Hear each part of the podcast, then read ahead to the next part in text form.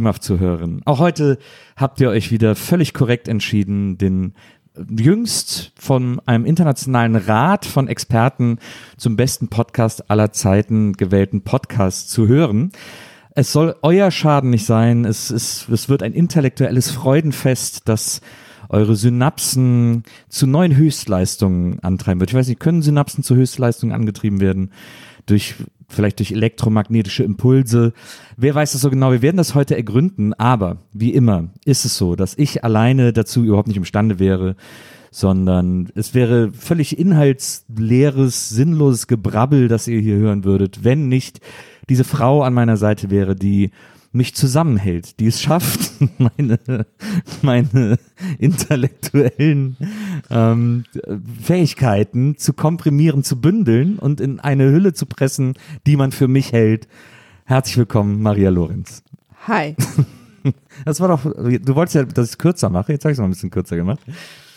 Und äh, es ist STD, es ist Star Trek Dezember und wir haben einen Gast, den wir schon immer in diesem Podcast haben wollten.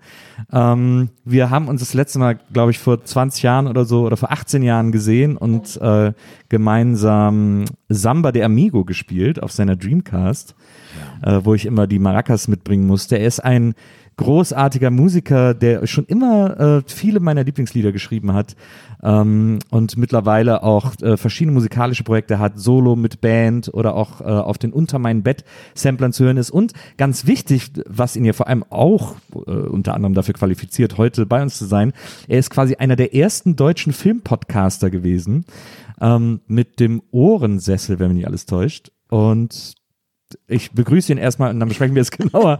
Herzlich willkommen, Bernd Begemann. Hallo Leute, hallo Nils, hallo Maria. Hallo Bernd. Hieß doch Ohrensessel, hieß doch euer In, Filmpodcast. in der Tat, und ich glaube, der war wirklich früh, ich glaube, ich war so ziemlich der Erste auf dem Minenfeld. Das glaube ich auch. Weil ich weiß es noch damals, ich habe damals mit Freunden zusammen äh, die fünf Filmfreunde gegründet. Ja. Ähm, mit vier Freunden. Das war ein Blog, ein Filmblog. Sonst wäre es auch nicht aufgegangen, Nils. Nochmal ein kleiner Mathe-Test hier für uns alle. Mit vier Freunden. Synapsen? Nee, aber es ist doch so wie bei Fünf Sterne Deluxe, die ja auch nur zu viert waren. Das war doch immer der Witz. Deswegen Ja. habe ich es nochmal. Wir waren nicht so witzig. Ja. Ne? Naja. Aber wir haben irgendwann mal haben wir einen neuen Filmfreund, einer ist gegangen, wir haben einen neuen bekommen und dann haben wir den Niedergang der fünf Filmfreunde inszeniert in so Ja. mehreren Tagen, der darin kulminierte, dass am Ende ich sozusagen das Blog alleine führe. Wir haben uns dann so öffentlich gestritten in Anführungsstrichen und dann am Schluss habe ich das Blog alleine geführt und habe daraus Nils Musical und Adam Sandler Blog gemacht, weil das haben die Leser immer am meisten gehasst, dass ich das beides sehr sehr gut fand. Ja. Und äh, das haben alle geglaubt, waren dann sehr enttäuscht, dass es nicht so war. Ich meine, Adam Center legt dich nicht mit Zorn an, immer noch das definitive Statement zum Nahostkonflikt. Absolut. auch. wenn, wenn das alle sehen würden, gibt es sofort Frieden. Das stimmt. Für mich die liebste Zoan-Szene ist immer, wie sein Vater äh, so gerne Hummus isst, dass er sogar seine Brille in den Hummus dippt und ableckt. Das ist völlig, das ist völlig toll. Ich, ich, ich finde es toll, wie sie immer kleine zuckerhaltige Drinks aus Tüten schlürfen. Wir äh, haben heute tatsächlich auch einen Film vor uns, in dem es um Völkerverständigung geht, natürlich auf einem viel, äh, in einer viel größeren Skala. Äh, denn wir sprechen über Star Trek 6, 7? Sechs. Sechs. Sechs. Es sind immer die mit den geraden Zahlen, die okay sind. Ist das so? Ja, das ist so. Da, da rechne mal nach. Der erste Ja. war einfach zu pompös und war nicht wirklich spannend. Der Ja. zweite äh, Hatte kam, wieder Star Trek-Feeling, ja? äh, auf einmal klappte das wieder. Und dann der dritte auf der Suche nach Spock blieb irgendwie stecken. Das stimmt. Der vierte, der mit den Wahlen, super spannend, jeder mochte ihn. Ja. Der fünfte, so obskur, habe ich total vergessen. Haben wir gestern Abend geguckt. Und aber der fünfte ist doch, da ist doch, was, was, worum geht's da eigentlich? Das ist eine sehr gute Frage. Oh, vergessen, ich muss selber nachgucken. Mal so. Ihr habt Gibt ihn es gesehen, Gott, Nils? Notizen Gibt gemacht. es Ah ja, stimmt, Gott. Äh, schwer zu beantworten, Emotion- nächster Film. Unklar. Und der nächste Film, Star Trek 6, Das unentdeckte Land, ist passender, könnte man einen Star Trek-Film nicht aussuchen zurzeit. Es ist praktisch der Mauerfall-Wendefilm Ja. schlechthin. Es Ja. ist der Überlebt Gorbatschow das Frieden anzubieten? Film im Star Trek-Universum und brillant. Ich, ich freue mich echt hier zu sein. Cool. Ähm, Also wie ich das schon mal raushöre, ist es nicht der einzige Star Trek-Film, den du jemals gesehen hast. Du guckst Star Trek-Filme. Ja, ich bin sehr, sehr alt und als der, als, als Star Trek ins Fernsehen kam in Deutschland, habe ich dem entgegengefiebert. Ich hatte ein halbes toll. Jahr vorher schon in der Hör zu meiner Großeltern gelesen, dass die verrückten Amerikaner eine Zukunfts- und Weltraumserie machen und dass das ZDF die umstrittene Entscheidung getroffen hat, die auch in Deutschland zu zeigen, obwohl das um Sachen geht, die es ja gar nicht gibt. Jetzt hör auf. Und, und ich so, oh ja, gib uns das jetzt. Und als dann, ähm, habe ich tatsächlich die erste Star Trek-Folge im deutschen Fernsehen in der Erstausstrahlung gesehen und dann auch sofort. Und ich habe versucht, alle meine Schulfreunde dazu zu bringen, das zu sehen. Ja. Und die fanden das aber meistens zu abstrakt. Das ließ sie kalt. Sie, das war in einem Alter, wo sie alle auch noch gerne äh, Serien sahen mit Tieren, die Kriminalfälle lösen. Skippy das Buschkänguru. Mein großer Freund Ben, weiß nicht, Bären, Delfine, Kängurus, alle, alle Hunde, alles beste Freunde von Kindern und oh, Verrückt. Ich glaube, Lassie will uns sagen, dass Timmy in einem Fluss unter dem Baum am Fluss eingeklemmt ist. Lass uns schnell hin. Damit konnten meine Mitschüler was anfangen, aber mit äh, was machen die denn da? Kommen da Strahlen raus? Es war echt schwer, meine Mitschüler anzutören auf Star. Trek. Und in der Tat blieb es ja bis heute so eine Art Nischenprodukt, aber so das zäheste und notwendigste Nischenprodukt überhaupt. na, Keine Triples für deine Freunde. Das ist, das ist eine sehr zugängliche Freu äh, Zug, ähm, Folge natürlich, die Tribbles-Folge. Die ist ja auch lustig, aber oft geht es ja The Cloud meinen das oder so. Es geht um Klassenkampf Ja. oder so auf fremden Planeten. Ähm, wie erkläre ich das Andreas Struck? Es ist schwer. Nein, nichts gegen nein, Andreas Struck war ein super Typ, aber es hat ihn nicht so interessiert. Na, der, der war interessierter in, in, äh, in Daktari, in Tiere. Ja, ich, nein, ich darf, das war einfach so, Fußball war so sein Ding. Naja. Und jetzt leitet der Fokus, ohne Scheiß. Die Zeitschrift. nicht, nicht das Auto. hey, kennt, kennt ihr den Witz? Wisst ihr, was ironisch ist? Mein ADHS-Bruder fährt einen Fokus. Entschuldigung, musste ich loswerden. Also. Du, dafür sind wir ja hier. genau gut, wie dieses eine Duplo, was wir hier im Haus haben, jetzt in der Mitte von uns. Das Mahnduplo. Ja, das, das Mahnduplo. Aber vielleicht äh, können wir schon mal vorweggreifen, was diese, was diese gerade Zahlensache betrifft, weil der siebte, der dann jetzt als nächstes kommt, das ist doch dieser, dieser Generation, wo die sich alle nochmal treffen, der war doch auch sehr, sehr gut. In meinen, also ich habe ihn jetzt noch nicht gesehen, aber in meiner Erinnerung war das doch auch ein super Teil. Ich finde ihn lieblos, weil Kirk fällt einfach in eine Schlucht und ist dann weg. Ich meine, Kirk ist im, in, in einem, an einem Ort, Kirk ist an einem Ort, äh, dem Paradies Ja. und äh, stirbt dann aber. Das ist doch scheiße für ihn. Und übrigens also, nicht da das- freue ich mich nicht. Nicht das Paradies, von dem wir in der letzten Folge gesprochen haben, wo sie auf dem Planeten ankommen, der der Garten Eden sein soll, der einfach eine Wüste ist mit Stein, mit einem Steinberg in der Mitte. Stimmt. Äh, sondern das, das Paradies, wo auch ein Baum Ich, steht. letztendlich immer, wenn Star Trek super metaphysisch oder religiös wird, äh, wird es äh, Mussten sie nach Joshua Tree Und fahren. ähm, was aber ähm, interessant ist grundsätzlich, weil Gene Roddenberry ja keine Religiosität wollte. Es gibt äh, im Star Trek-Universum oft auf den Schiffen, es gibt Ärzte, es gibt Wissenschaftler, es gibt manchmal sogar Dichter, was weiß ich.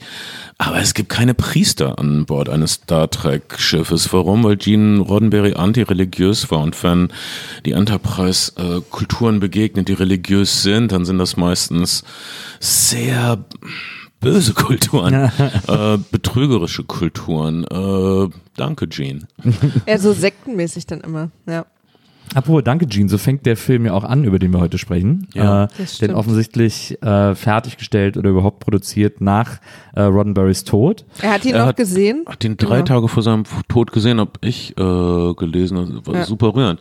Nicht ohne etwas Verbitterung, denn er war gegen viele Aspekte, aber auch gegen alles Militärische. Er, war, er wollte keine Religion und keinen Krieg und alle Staff, äh, Sternenflotten, Mitglieder sollten super chill sein und äh, Ja. keine Vorurteile hegen Kein und super Geld. entspannt sein.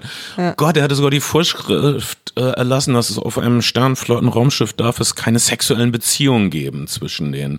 Alter, du bist eingeschlossen auf so einem Raumschiff mit diesen super heißen Personen des anderen Geschlechtes, mit die Ja. hautenger Sachen tragen und du darfst nicht mal, weiß ich nicht, mal, hey, Baby, ich dachte mir zur Entspannung auf dem Holodeck. Und dann vielleicht auch nicht so einen Charakter wie Kirk erschaffen, wenn man das nicht machen will.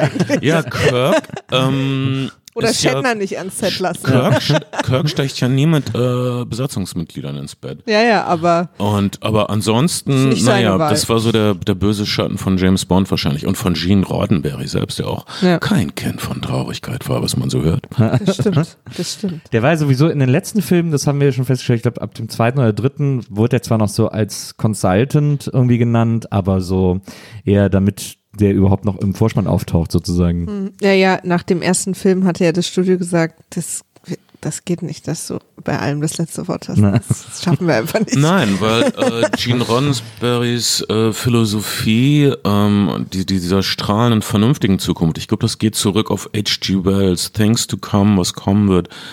Äh, gibt es eine Verfilmung drüber? Habt ihr die zufällig gesehen? Schwarz-Weiß, äh, Englisch.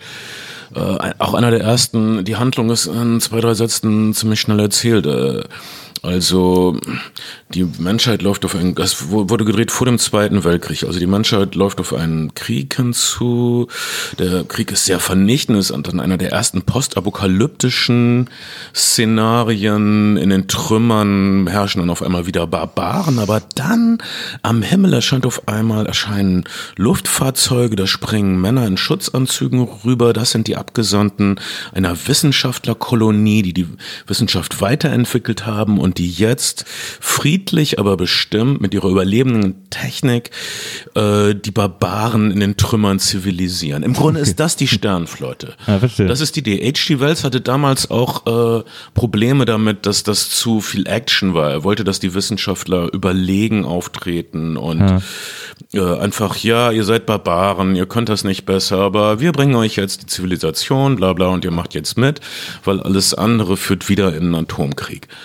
Ähm, allerdings, naja, Filmemacher, Filme, wie wir wissen, Filme sind Konflikt. Also jeder Film ist ein Kriegsfilm im Grunde, auch besonders Liebesfilme. Äh, Ko Komödien mit Tieren sind Kriegsfilme. Nein, Beethoven, nein!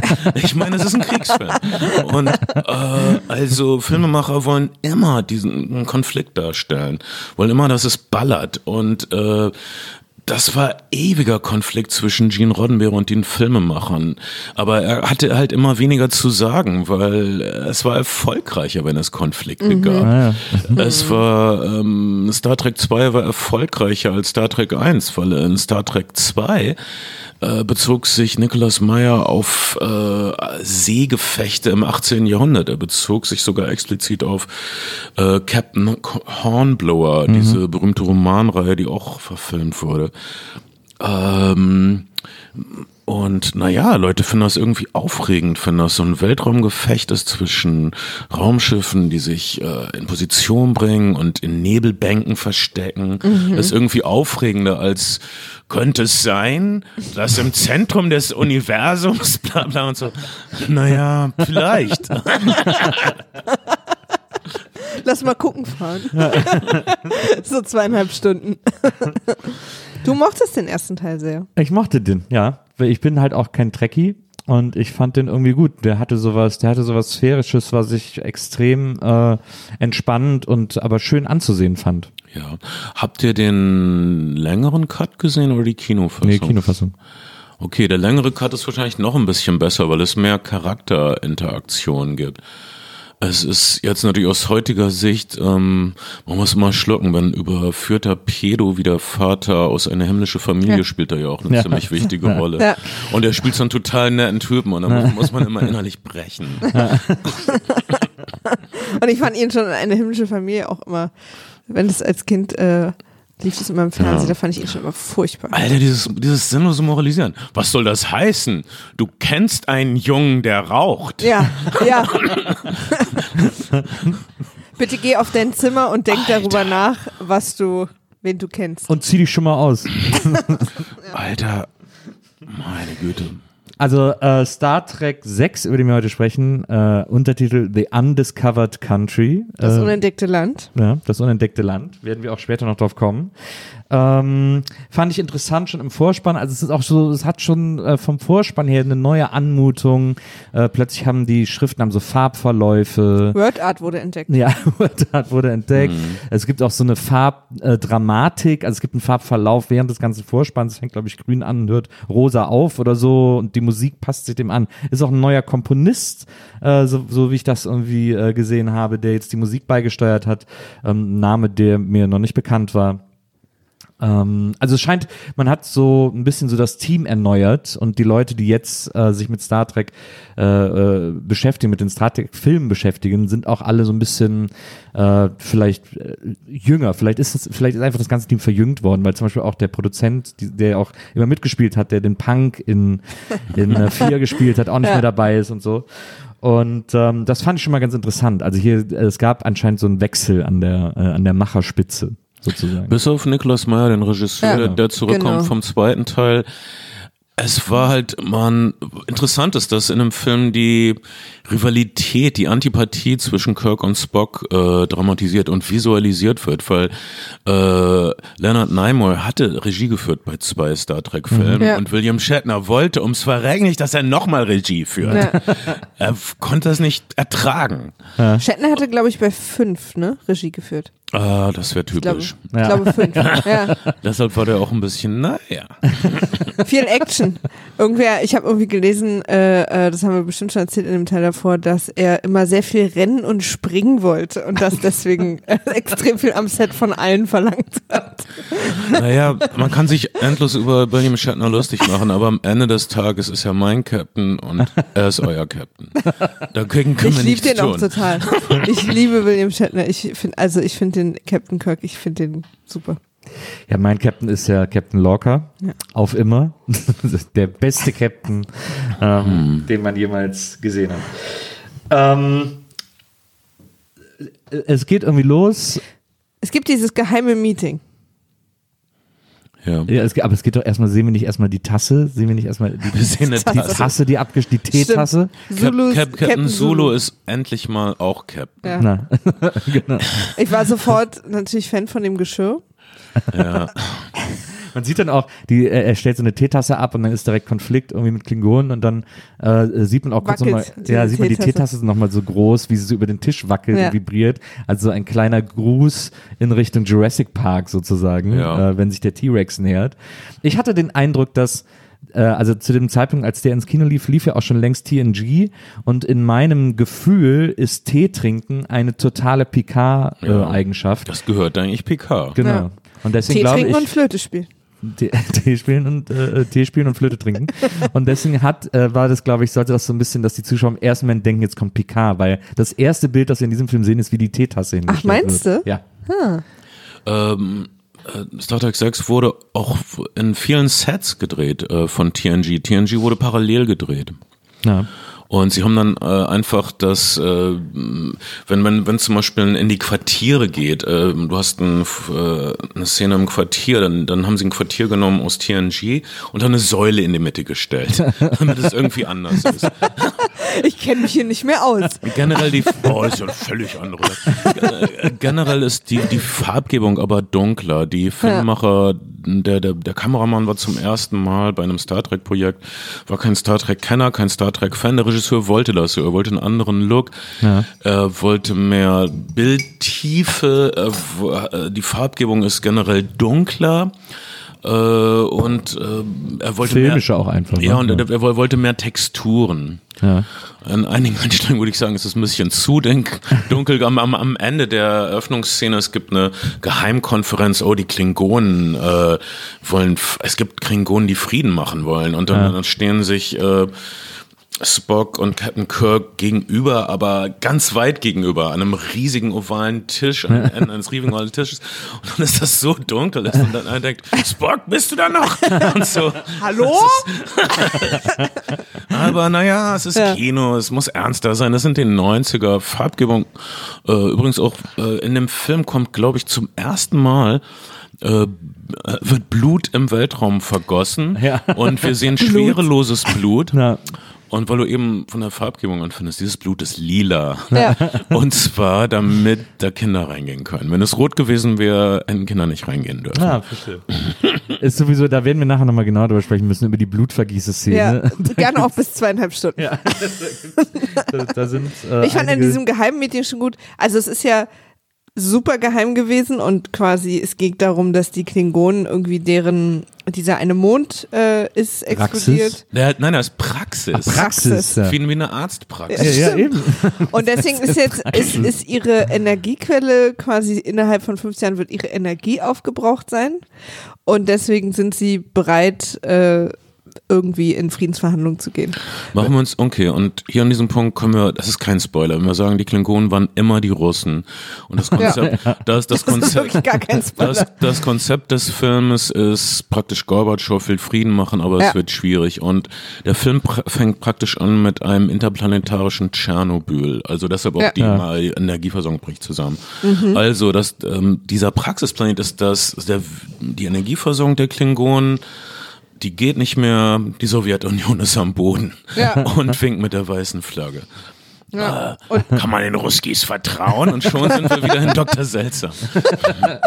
Ich finde vor allen Dingen so gut, dass ähm, ähm, die, der, der Meier und der Lennart, äh, ähm, Ich weiß auch nicht, wie man den ausspricht. Nimoy, Nimoy. keine Ja. Ahnung. Also ich weiß Spock? es tatsächlich auch nicht. Ja. Spock? Real Life Spock? Sagen wir Spock. Real Life Spock haben sich darüber gestritten, wer im Nachhinein die Idee hatte, dass es sozusagen ein Abbild des äh, sowjetischen Niedergangs ist. Und, und ich dachte, als ich es gelesen habe, so, na, ich finde es eigentlich relativ offensichtlich. Also muss man sich jetzt eigentlich nicht streiten, wer dann da zuerst die Idee hatte, dass das da drauf gedeutet werden kann. Und da haben sie sich in einem Interview beide äh, in die Haare gekriegt darüber. Ich wer diese Idee zuerst hatte, wo ich dachte, hä? Naja, komm. Jeder, der es geguckt hat. ja, aber, aber was ich auch ganz, ganz interessant finde, auf der gleichen, äh, in dem gleichen Studiokomplex haben sie gleichzeitig Frankie und Johnny gedreht. Den Film mit Al Pacino. Ja. Und es gibt, Michelle Pfeiffer war nie reizender. und äh, es gibt eine Szene, in der Doch als Catwoman. Vielleicht, oder in Grease 2. äh, und in der einen Szene soll Al Pacino die Tür aufmachen und extrem überrascht gucken und erschrocken. Und, äh, und sie haben schnell äh, Spock und Kirk geholt, dass die beide überraschend hinter dieser Tür stehen. und, und die Szene wurde dann auch im Film verwendet. Weil er, Pacino so, wer ist das? ja, einfach nur so, ja, ich hätte gern einen Kaffee, ein bisschen Milch. das fand ich eine ganz nette äh, Set-Anekdote. Ich fand sehr lustig, dass äh, die Klingonen deswegen auch Probleme mit der Energieversorgung haben. Das wurde nämlich erklärt auf dieser geilen Konferenz, Mhm. weil sie ihr ganzes Geld für Militärausgaben. Da ist eine Botschaft versteckt, Kids. Und auch Müssen den, 2% wirklich sein. und auch den Raubbau am Bergbau betrieben haben, weil sie nicht aufgepasst haben.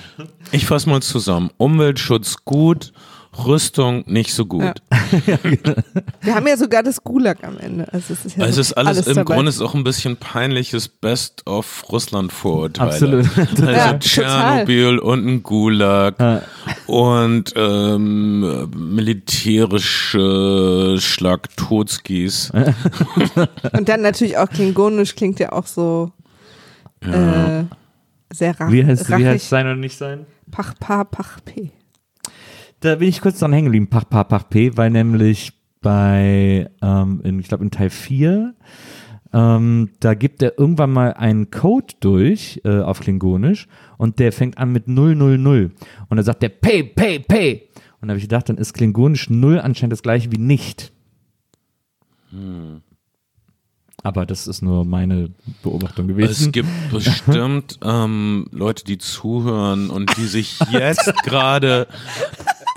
in, Nee, in die. Hand beißen, um nicht laut aufzuschreien. Ja, aber das ist so, daran haben sich unsere Hörer gewöhnt. Dir ist, die, die, dir ist bewusst, dass Leute äh, in, auf Klingonisch heiraten. Ja. das ist eine echte Sprache, Das die man lernen Sache. kann. Du kannst Ja, ich weiß. Klingonisch, Klingonisch. Prüfungen ablegen. Elbisch, Aber ich habe mal, ich habe mich da mal ein bisschen reingefuchst, weil ich wollte mal, als ich in, als ich in, äh, äh, als ich Film studiert habe, wollte ich einen Kurzfilm machen, dessen Hauptrolle ein Typ sein sollte, der als Klingone verkleidet auf Star Trek Conventions geht. Und deswegen habe ich so ein paar äh, Leute auf so Star Trek Fanforen angeschrieben. Äh, das war ja 2003, da gab es ja noch kein Facebook. Es gab, wir hatten nichts. Wir hatten nichts. Habt ihr in Und das Fanforen Fanforum war einfach eine Tafel, die irgendwo auf einem Platz stand. Aber nur donnerstags. und, und, habt, und habt die irgendwie angeschrieben und habt irgendwie so gesagt, so, ob sie mir ein bisschen helfen könnten, so bei der Recherche, weil ich kenne mich nicht aus und Klingonisch und so, die sehr klar, die waren super nett, alle super hilfsbereit. Also das ist äh, Jemanden da hab ich- beibringen, ist, glaube ich, dann eine gern genommene. Da, da habe ich meine große äh, Liebe zur Star Trek Community entdeckt. Und, ähm, äh, und dann habe ich so ein bisschen gefragt, so bei Klingonisch, wie ist denn diese Sprache, wie funktioniert die und so, und dann haben die erklärt, das ist halt eine Sprache, die ähm, vor allem, also es gibt eigentlich fast nur Befehlston auf Klingonisch, es gibt keine, es gibt so, also so Liebesbekundungen oder so, es gibt's da im Grunde genommen gar nicht. Ähm, sondern es ist einfach eine sehr kriegerische Sprache. Sehr gut dann zum Heiraten. Ja, und, äh, und dann hat sie mir, hat, wurde mir auch noch erklärt, die größte Beleidigung auf Klingonisch, die Klingonen untereinander sagen können, haben sie mir dann erst auf Klingonisch geschickt. Und dann die Übersetzung dazu war nämlich, deine Mutter hat eine glatte Stirn. Das ist äh, eine der schlimmsten Beleidigungen, die es auf Klingonisch gibt. Puh, darauf, darauf ein Blutwein.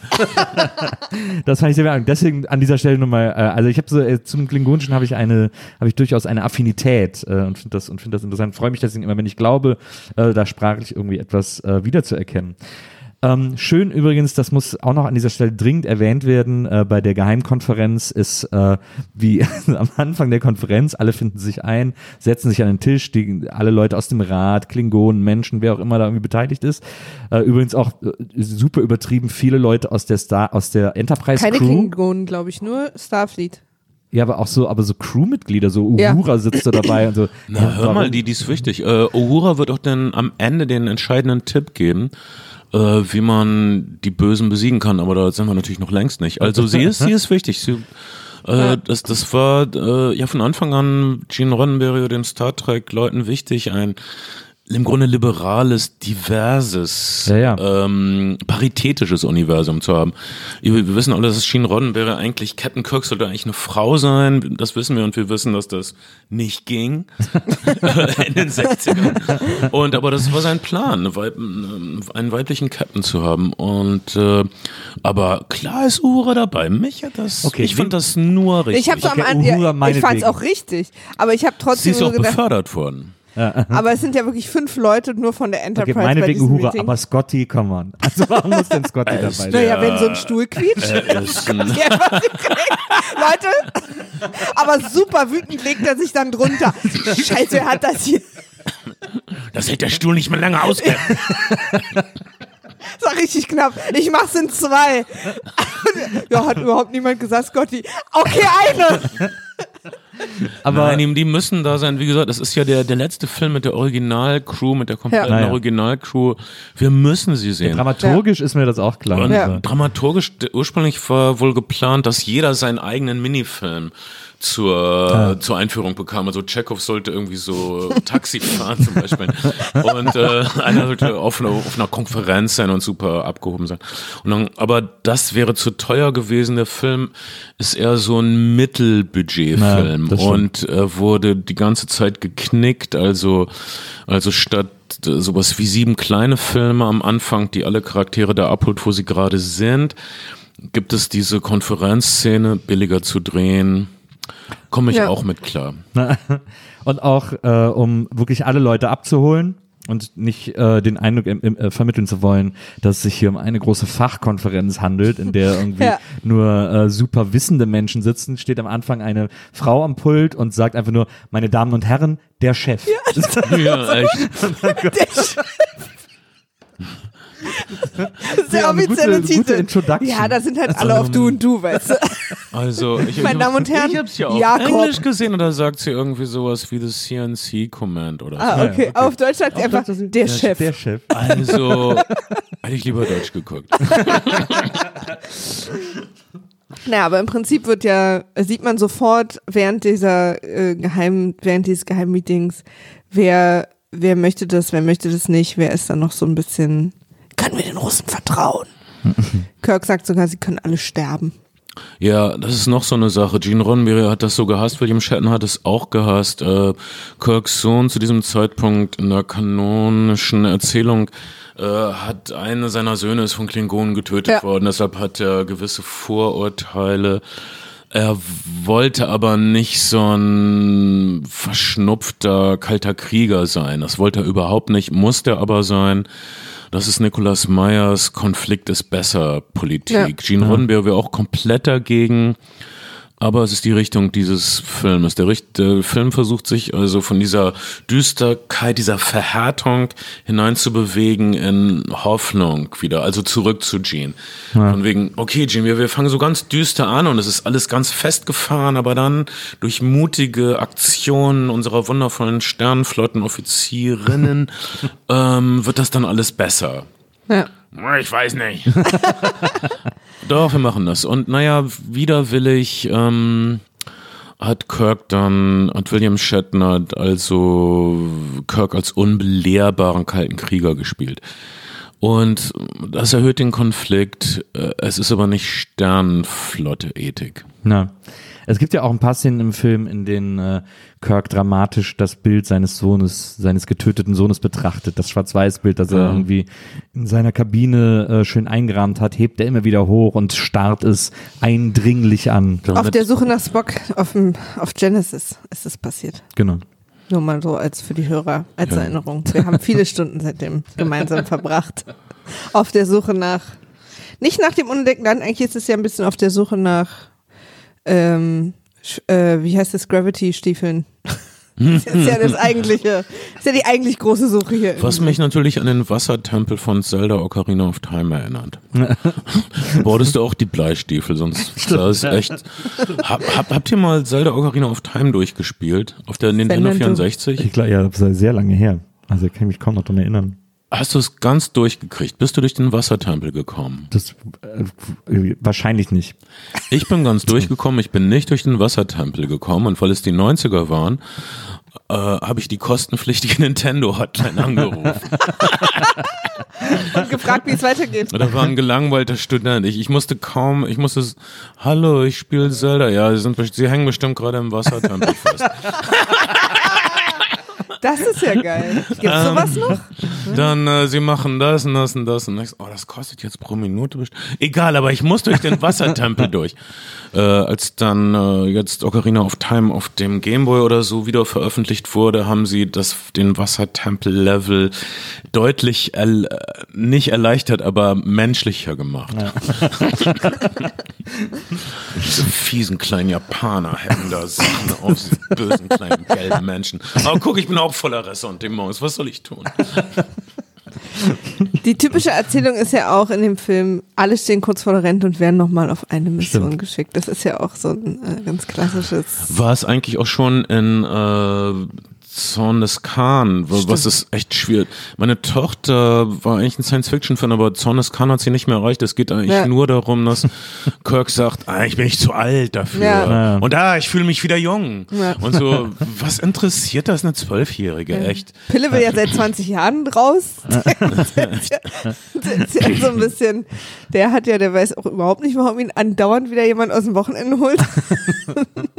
Pille ist super. Pille ist wirklich meine absolute Lieblingsfigur, muss ich sagen. Ähm, weil dem gehen einfach alle auf den Sack immer und er, seine, er steht ja auch immer blöd rum. Aber Pilles, Pilles Hauptmove ist, wenn er irgendwas Wütendes sagen will, kniet er sich ein bisschen hin und geht, egal wem, wahnsinnig nah ans Gesicht und sagt, meinst du wirklich, das ist eine gute Idee?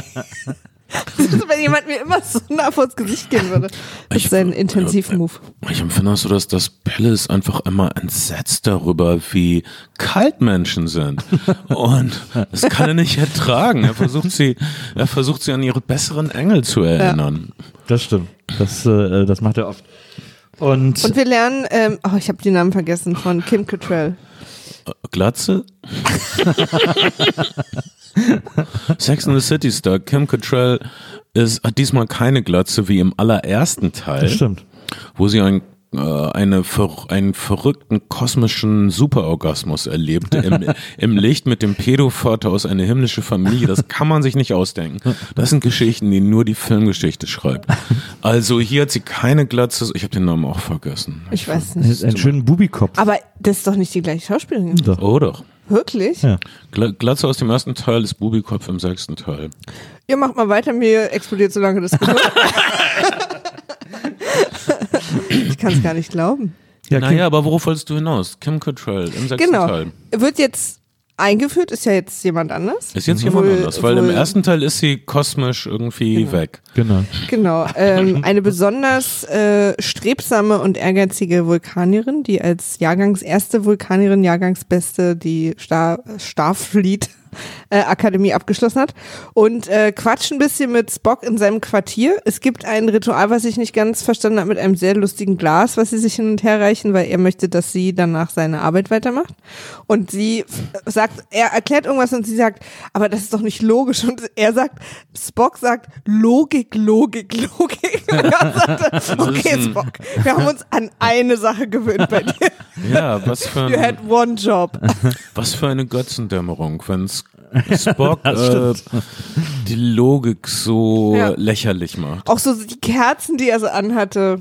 Logik, Logik, Auf, Logik. ja, auf einmal ist äh, Spocker so ein Weihrauch inhalierender ESO-Typ. Das, äh, das ist nicht mehr, nicht mehr mein Spock-Hashtag. Ich finde das eh gut, wie er dieses Getränk vorbereitet, weil er schüttet in so ein, er hat so ein blaues Extraglas, wo er so ein bisschen Flüssigkeit reinschüttet und dann immer so einzelne Prisen von irgendwas so rein, so rein äh, äh, streut und dann so riecht und dann na, noch ein bisschen was so, noch was anderes Genau, und dann reinstreut. gibt das ihr und dann trinkt er es. Genau. Das scheint also irgendeine Art Ich- Übergaberitual ich bin nicht zu ganz sein. sicher, ob das irgendwie spanische Fliege ist oder sowas oder irgend so ein, so ein, so ein Liebestrunk, den er ihr dann, also, weil er das so krass Du meinst, präpariert. er ist so entspannt. K.O.-Tropfen. irgendwie sowas. Ja. Er begeht aber dem, den Fehler dieser attraktiven Streberin zu vertrauen. Ja, Absolut. weil er ja. Es ist auch wirklich von Anfang an klar, sie schleimt sich echt so krass ein. Sie ist ja vorher bei Kirk. Dir dann war es sofort klar, ne? Ja. Ja, weil die so, also weil schon, es ist ja auch Jetzt so krass. die Filme alle zum ersten Mal übrigens. Oh. Ja. Es ist ja auch so krass konstruiert, dass Zulu nicht mehr dabei ist. Das ist ja schon, das wird uns ja so ins Gesicht gedrückt, weil man eben den Platz brauchte, um sie dahin zu setzen. Äh, Und wenn man so sehr einen Platz braucht, um ihn dahin zu setzen, dann muss der ja der Motor für irgendwas sein. So, so Ja. habe ich gedacht. Sherlock. Bokelberg. Brillant deduziert, Holmes. Und dann äh, lädt Kirk zähneknirschend ähm, die Klingonen aufs Schiff ein zum Abendessen, 19.30 Uhr. ja. und das ist super angespannt. Ja. Aber ich, Wenn, wenn ihr dachtet, ähm, Abendessen mit eurem rassistischen Onkel wäre schwer. ich fand auch so gut, dass das, äh, zu, also es ist ja, es ist ja allen klar an Bord, dass diese Zusammenführung äh, von Klingonen und Menschen oder Klingonen und äh, äh, Sternflotte nicht so leicht wird. Ne? Man hat unterschiedliche kulturelle äh, Wurzeln und so weiter und so fort. Außerdem sind es Russen. Genau. äh, dass die Russen und die Amerikaner sich nicht gleich von Anfang an verstehen. Ja. Und deswegen finde ich aber diese Idee so schön, wo man ja weiß, dass es Klingonen sind, dass sie das feinste Teegeschirr und die weiße Tischdecke hinlegen, weil sie wahrscheinlich den Übergang ihnen etwas erleichtern wollten. Das fand ich schon mal sehr gut. Und ist total dieser lustig. eine Klingone hat da diesen, den, den Ring um dieser Wert, guckt sich den an und weiß einfach nicht, what's happening. Na, Das finde ich sehr schön, dass auch Serviettenringe hoffentlich so lange überleben werden. Ich, äh, Fun Fact, ich besitze keinen Serviettenring. Ich, wir auch nicht. ja, ja nicht. Wir besitzen nicht mehr Stoffservietten. Wir haben, ja, stimmt. Äh, ist, was bedeutet das kulturell? Wo, Hast du wo stehen wir? Ich habe keine Stoffserviette. Ich nehme manchmal, Sind wir die Klingonen in dieser Gesellschaft? manchmal, kleiner Disclaimer, wenn ich äh, was sehr Schlabberiges esse, nehme ich manchmal ein Geschirrspültuch als Serviette. Das mache ich auch. Mach ich auch manchmal. Ich glaube, wir sind auf auch so einer, schön groß. einer Ebene, Leute. Wir sind auf einer Welt. Ich denke, ab jetzt dreht sich hier die Stimmung massiv. Aber das, ich bin da tatsächlich auch dran äh, hängen geblieben, dass er gesagt hat 1930. Weil was ist Ja, da? ja. Was ist denn da? Gibt es eine interstellare Zeitzone oder Ich Ja, was? fand von 1930, dann können die Klingonen noch heute zu Ende kommen. Ja. das ist nicht so merkwürdig. Äh, aber, aber er kämpft mit sich. Er macht es nur, er macht es gegen seinen eigenen Naja. und dann geht er so wütend Aus Höflichkeit. Raus. Naja, so aus Befehl auch, ne? Was ja auch sonst immer sein Ding. Übrigens, eine Person, der niemand jemals irgendwas befehlen kann, ist Pille. Pille wird immer was gesagt, du bleibst hier, du machst das. Pille sagt immer nein und niemand sagt irgendwas dazu. Pille ist einfach völlig komplett scheißegal. Am schlechtesten der zu lebt außerhalb der befehligende- Gesellschaft. Mediziner sind ja immer ein bisschen außen, die schwirren immer so rum. Sie, Ja. ähm, wir, wir wollen, dass Mediziner nicht in unseren Strukturen sind. Sie sollen äh, Absolut. ihren Eigene Zauber unabhängig ausüben können. Ja. Sie sollen unaufgefordert ihren Feenstaub über uns ausbreiten. Ich habe auch immer Bock, dass der einzige Arzt an Bord immer auf Außenmission irgendwo ist, während irgendjemand einen Blinddarmdurchbruch an Bord hat. so ist Pille wieder irgendwen äh, kniend anschreien. Ja, wahrscheinlich eines Tages dann, das ist die Folge, die es nie gegeben hat. Äh, Schwester Chapel, äh, Dr. McCoy ist auf der Außenmission etwas passiert, was diesmal nicht wieder gut zu machen ist. Sie haben doch auch mal so einen Medizinkurs gemacht. Ein YouTube-Kurs. Do it yourself. ja. So, und dann ist dieses, Dieses Essen, etwas angespannte Abendessen, Genau. was ich aber wirklich sehr lustig fand. wo sich aber auch alle so, es gibt so eine leichte Annäherung. Also es gibt zumindest so eine Völkerverständigung, dass so gesagt wird, irgendwie wir sind halt so und ihr seid so. Na, der Haupttyp der Klingonen hat ja Bock. Naja, So, genau. der ist ja auch total freundlich. Ja. Das Noch ist nie so einen freundlichen das ist Klingonen gesehen. Das Ja. ist von wegen, hey, das muss doch jetzt alles nicht mehr sein. Und so. Ja. Und der Typ, der die Augenklappe hat, übrigens mit drei in seinen Schädel reingeschraubten Schrauben. Ja, ja. Da hätte ich übrigens auch massiv schlechte Laune den ganzen Tag. Echt, wäre ich sauer. Was verrückt ist, wir wissen, dass dieser mit der Augenklappe, ich meine, es ist fast comicmäßig übertrieben, wie der, wie ein Bösewicht aussieht. Ja. Der böse Pirat. Und so ist es absurd, dass derjenige, der die Menschen vernichten will, die ganze Zeit Shakespeare zitiert. Ja. Äh, Eigentlich müsste er noch so, so ein Metallbein haben, so anstatt eines Holzbeins. Mit so, Ja. so komplett. Wie er auch schon einfach von Bord, also äh, in dem, in der Beamstation da ankommt und Kirk so direkt, ich, ich konnte es kaum erwarten, sie kennenzulernen und denkt, okay, wir beruhigen uns wieder Ja. alle. Falls du was im Hintergrund planst, sehr subtil. Ja, das ist, äh, es ist, man, man sieht, dass, dass der Augenklappentyp, ich weigere mich, seinen klingonischen Namen zu lernen, weil das klingt irgendwie wie Schluckauf oder so. Äh, der Augenklappenbösewicht äh, wird das nicht hinnehmen. Er wird sich nicht zur Seite rollen Nee. und einschlummern, während sein geliebtes klingonisches Imperium den Bach runtergeht. Ja. Ja. Und äh, Kirk, dem sein verstorbener Sohn drei Filme lang egal war, guckt diesen Film immer auf dieses gerahmte Bild, was er da stehen hat, Na, vor allem, auf seinem Schreibtisch. Im zweiten Film ist auch schon ein unähnlicher Sohn von ihm gestorben. Ich, ich wäre auch ziemlich traumatisiert an seiner Stelle. es war doch auch so, dass er den gar nicht kannte, wenn ich das recht in Erinnerung habe. Er hat den doch dann in dem einen Film das erste Mal überhaupt erst gesehen, seinen Sohn. Er wusste auch gar nicht, dass der existiert. Und plötzlich ist er das Wichtigste, was er jemals hatte. Aber er hat ihn halt einen Tag gesehen. ja. Und ja, äh, Zornes Khan hat auch schon ziemlich, der Film wird so geliebt, aber ähm, er hält nicht mehr so gut stand, wenn man Nee, ihn wieder guckt. Und es sind einige wirklich holter die Polter-Wendungen, die sehr übers Knie gebrochen scheinen. Na. Oder äh, sein Sohn stürzt in den Abgrund und so. Was ist das für eine Scheiße? Also, Ich kann auch Abgründe. nicht, ich kann, mich hat auch immer diese äh, Ricardo Montalban Brust massiv abgelenkt von der Handlung. ja, aber die war doch gut. Ja, aber halt ablenken. Ich muss ihn jetzt nochmal Ist sehen. das im Sinne Ablenken gut? Nee, Ablenkung im Sinne von- anziehend? Wolltest du dich kuscheln an seine Na, breite? nee, es sieht ja eher aus, also es- es sieht so aus, als würde es sich anfühlen, wie eine Bordsteinkante, sich da anzukuscheln. hm. Ich, mich hat eher irritiert, ist das echt? Ist das Plastik? Was, weil das so krass Hm. aussah.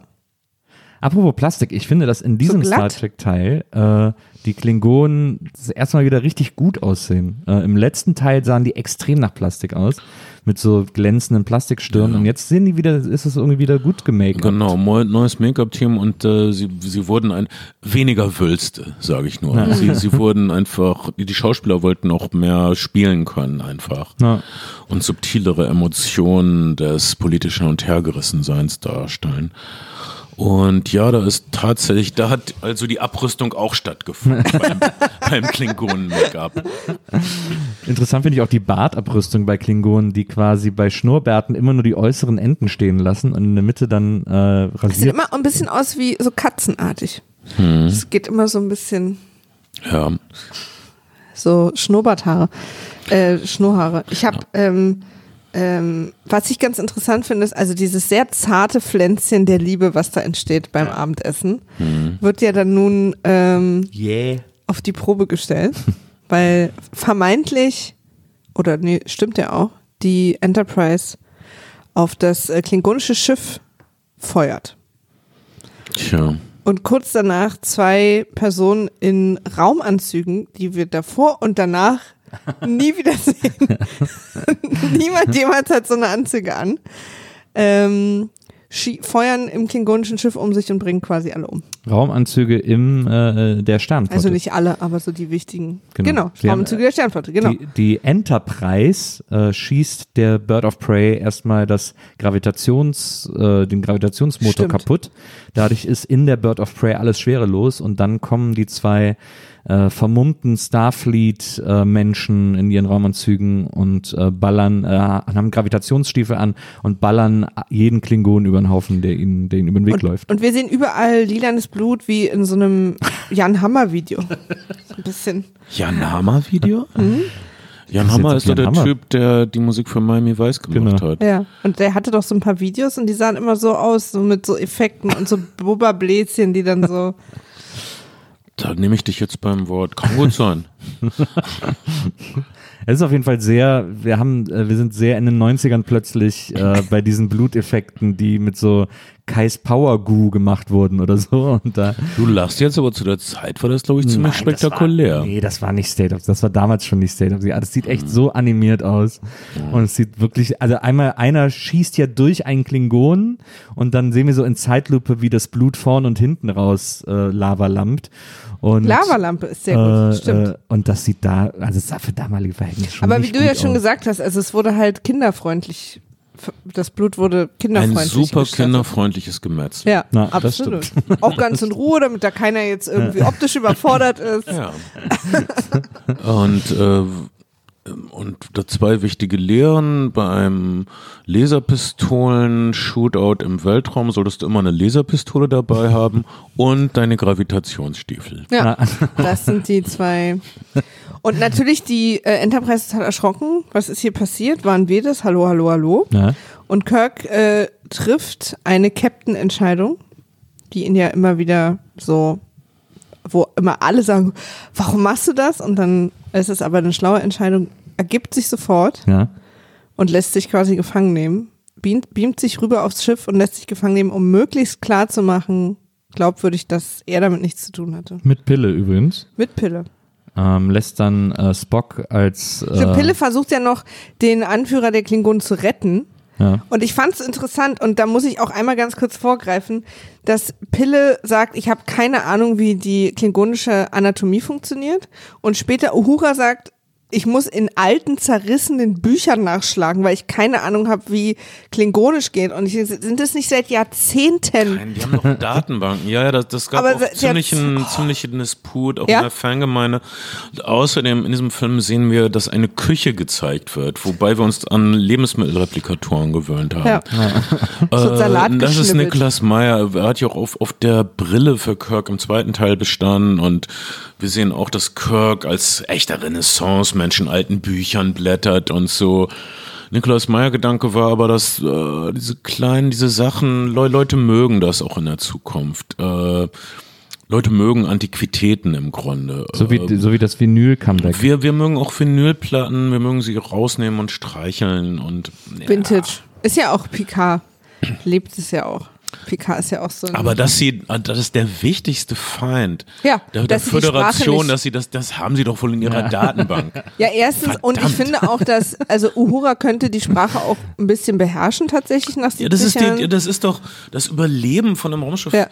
wie der Enterprise hängt doch davon ab, dass man gegnerische Funksprüche entschlüsselt Ja. und Ja. dekodiert. Da wird doch wohl irgendjemand klingen, Ja. mein, oh bitte, ja, und alle, ich esse wie jetzt sie das so Duplo, schwitzen. ich esse jetzt das Duplo, ich Ah, kann das, das nicht. Wut-Duplo. Ich kann das jetzt nicht mehr. Wie sie dann aber auch so, auch so Pille völlig, ich habe keine Ahnung, wie klingonische Anatomie, da dachte ich, oh, da vielleicht mal so einen Zusatzlehrgang gemacht haben in den letzten 70 Jahren Mal kurz Konflikt. ein Ja, YouTube-Tutorial. einfach so, aha, da ist der Darm, verstehe. Soll ich euch ein Duplo-Stück abbrechen? Ich brauche keins. Also ich auch Dank. nicht, vielen Dank. Aber ich finde, was ich ja dann eigentlich noch viel besser Weißt an, an Pilles Reaktion finde, ist, ähm, dass er sagt, ich kenne mich nicht aus und dann einfach irgendwie auf diesem halbtoten Klingonen rumschlägt, eine Spritze irgendwo reinjagt, Mhm. äh, irgendetwas wiederbelebt, wo er glaubt, wo es sein könnte und so. Das ist so eine, wir sind die lustigen Holzhacker Vorgehensweise, die man nicht schätzt bei seinen Ärzten. Genau. Ich habe, ich habe, okay, ich erzähle eine wahre Anekdote. Ich gehe also in das Behandlungszimmer eines Facharztes. Ich sag nicht äh, welcher Art. Ja. Der hatte auf seiner Wand einen Sinnspruch stehen und zwar alle sagten, es geht nicht. Da kam einer, der wusste nicht, dass es nicht geht und hat es einfach getan. Sowas möchte ich nicht bei meinem Arzt an der Wand haben. Das ist doch furchtbar. Ge- Ich weiß möchte, nicht, ob du das geht. weißt. Ich weiß nicht, ob es geht oder nicht. Und Alter, das ist wirklich, das ist wirklich an der Wand eines Hamburger Facharztes stand das. Geil. Das ist Alter, wirklich gruselig. das ist so, Ja. einer wusste nicht, dass, dass es nicht geht und der ist jetzt in der Wüste verdurstet. Ich dachte auch, als der Klingone gesagt hat, er bringt ihn um, dachte ich, ich glaube auch, ehrlich gesagt. Fand ich auch irgendwie, äh, irgendwie erschreckend. Es, war, es sollte uns natürlich zeigen, dass, äh, dass Pille irgendwie nicht so denkt, äh, wem soll ich helfen, wem soll ich nicht helfen, sondern einfach sofort immer helfen will. Aber wenn der jetzt an einem sterbenden Pferd vorbeigeht, kann der das ja- kann der ja auch nicht Staying Alive auf der Brust massieren, in der Hoffnung, dass das Pferd durchkommt oder so. Also es war schon sehr seltsame Reaktion von ihm da, einfach so ohne Rücksicht Aber wie er dann auch sofort so emotional wurde. Bleib, also, bleib bei mir! Auch sofort Mund-zu-Mund-Beatmung und so. Also, Völlige Pille-Eskalation. Von Mund zu Wulstbeatmung, bitte. Vielleicht geht Pille deswegen immer so nah an Leute ran. Er ist immer auf eine Mund-zu-Mund-Beatmung. Er könnte jederzeit zuschlagen. Wenn irgendwas ist, auf Pille kann man zählen. Er ist schon in der Nähe. Na, da hätte ich vor allem gedacht, dass außer Klingonen so eine Mund-zu-Mund-Beatmung vielleicht falsch verstehen können und dann, dann ihm einfach sofort den Kopf abschlagen. Wieso oder machen so. die Klingonen nichts? Haben die keine äh, Ärzte oder Ja. so? Ist das irgendwie unehrenhaft? Wahrscheinlich, ja, wahrscheinlich ist Behandlung? unehrenhaft. Wahrscheinlich ist es unehrenhaft. Meinst du, die haben dann nur so einen Raum, wo man entweder ausblutet oder nach einer Woche wieder rauskommt? Ja, genau. Das, äh, das, das fände ich, das fänd ich sehr klingt- Klingonen-like. Das klingt klingonisch von meinen Ja. Ohren. Na, auf jeden Fall, äh, es kommt, wie es kommen muss. Der Kanzler kommt nicht durch. Er sagt Kirk noch, äh, übrigens so hörbar, dass es jeder im Raum hören kann, aber offensichtlich sollen wir denken, dass nur Kirk das hören kann. Sagt er, zu, sagt er zu ihm, bitte sorgen Sie dafür, dass dieser Prozess hier nicht endet, also dieser Friedensprozess, äh, und stirbt dann.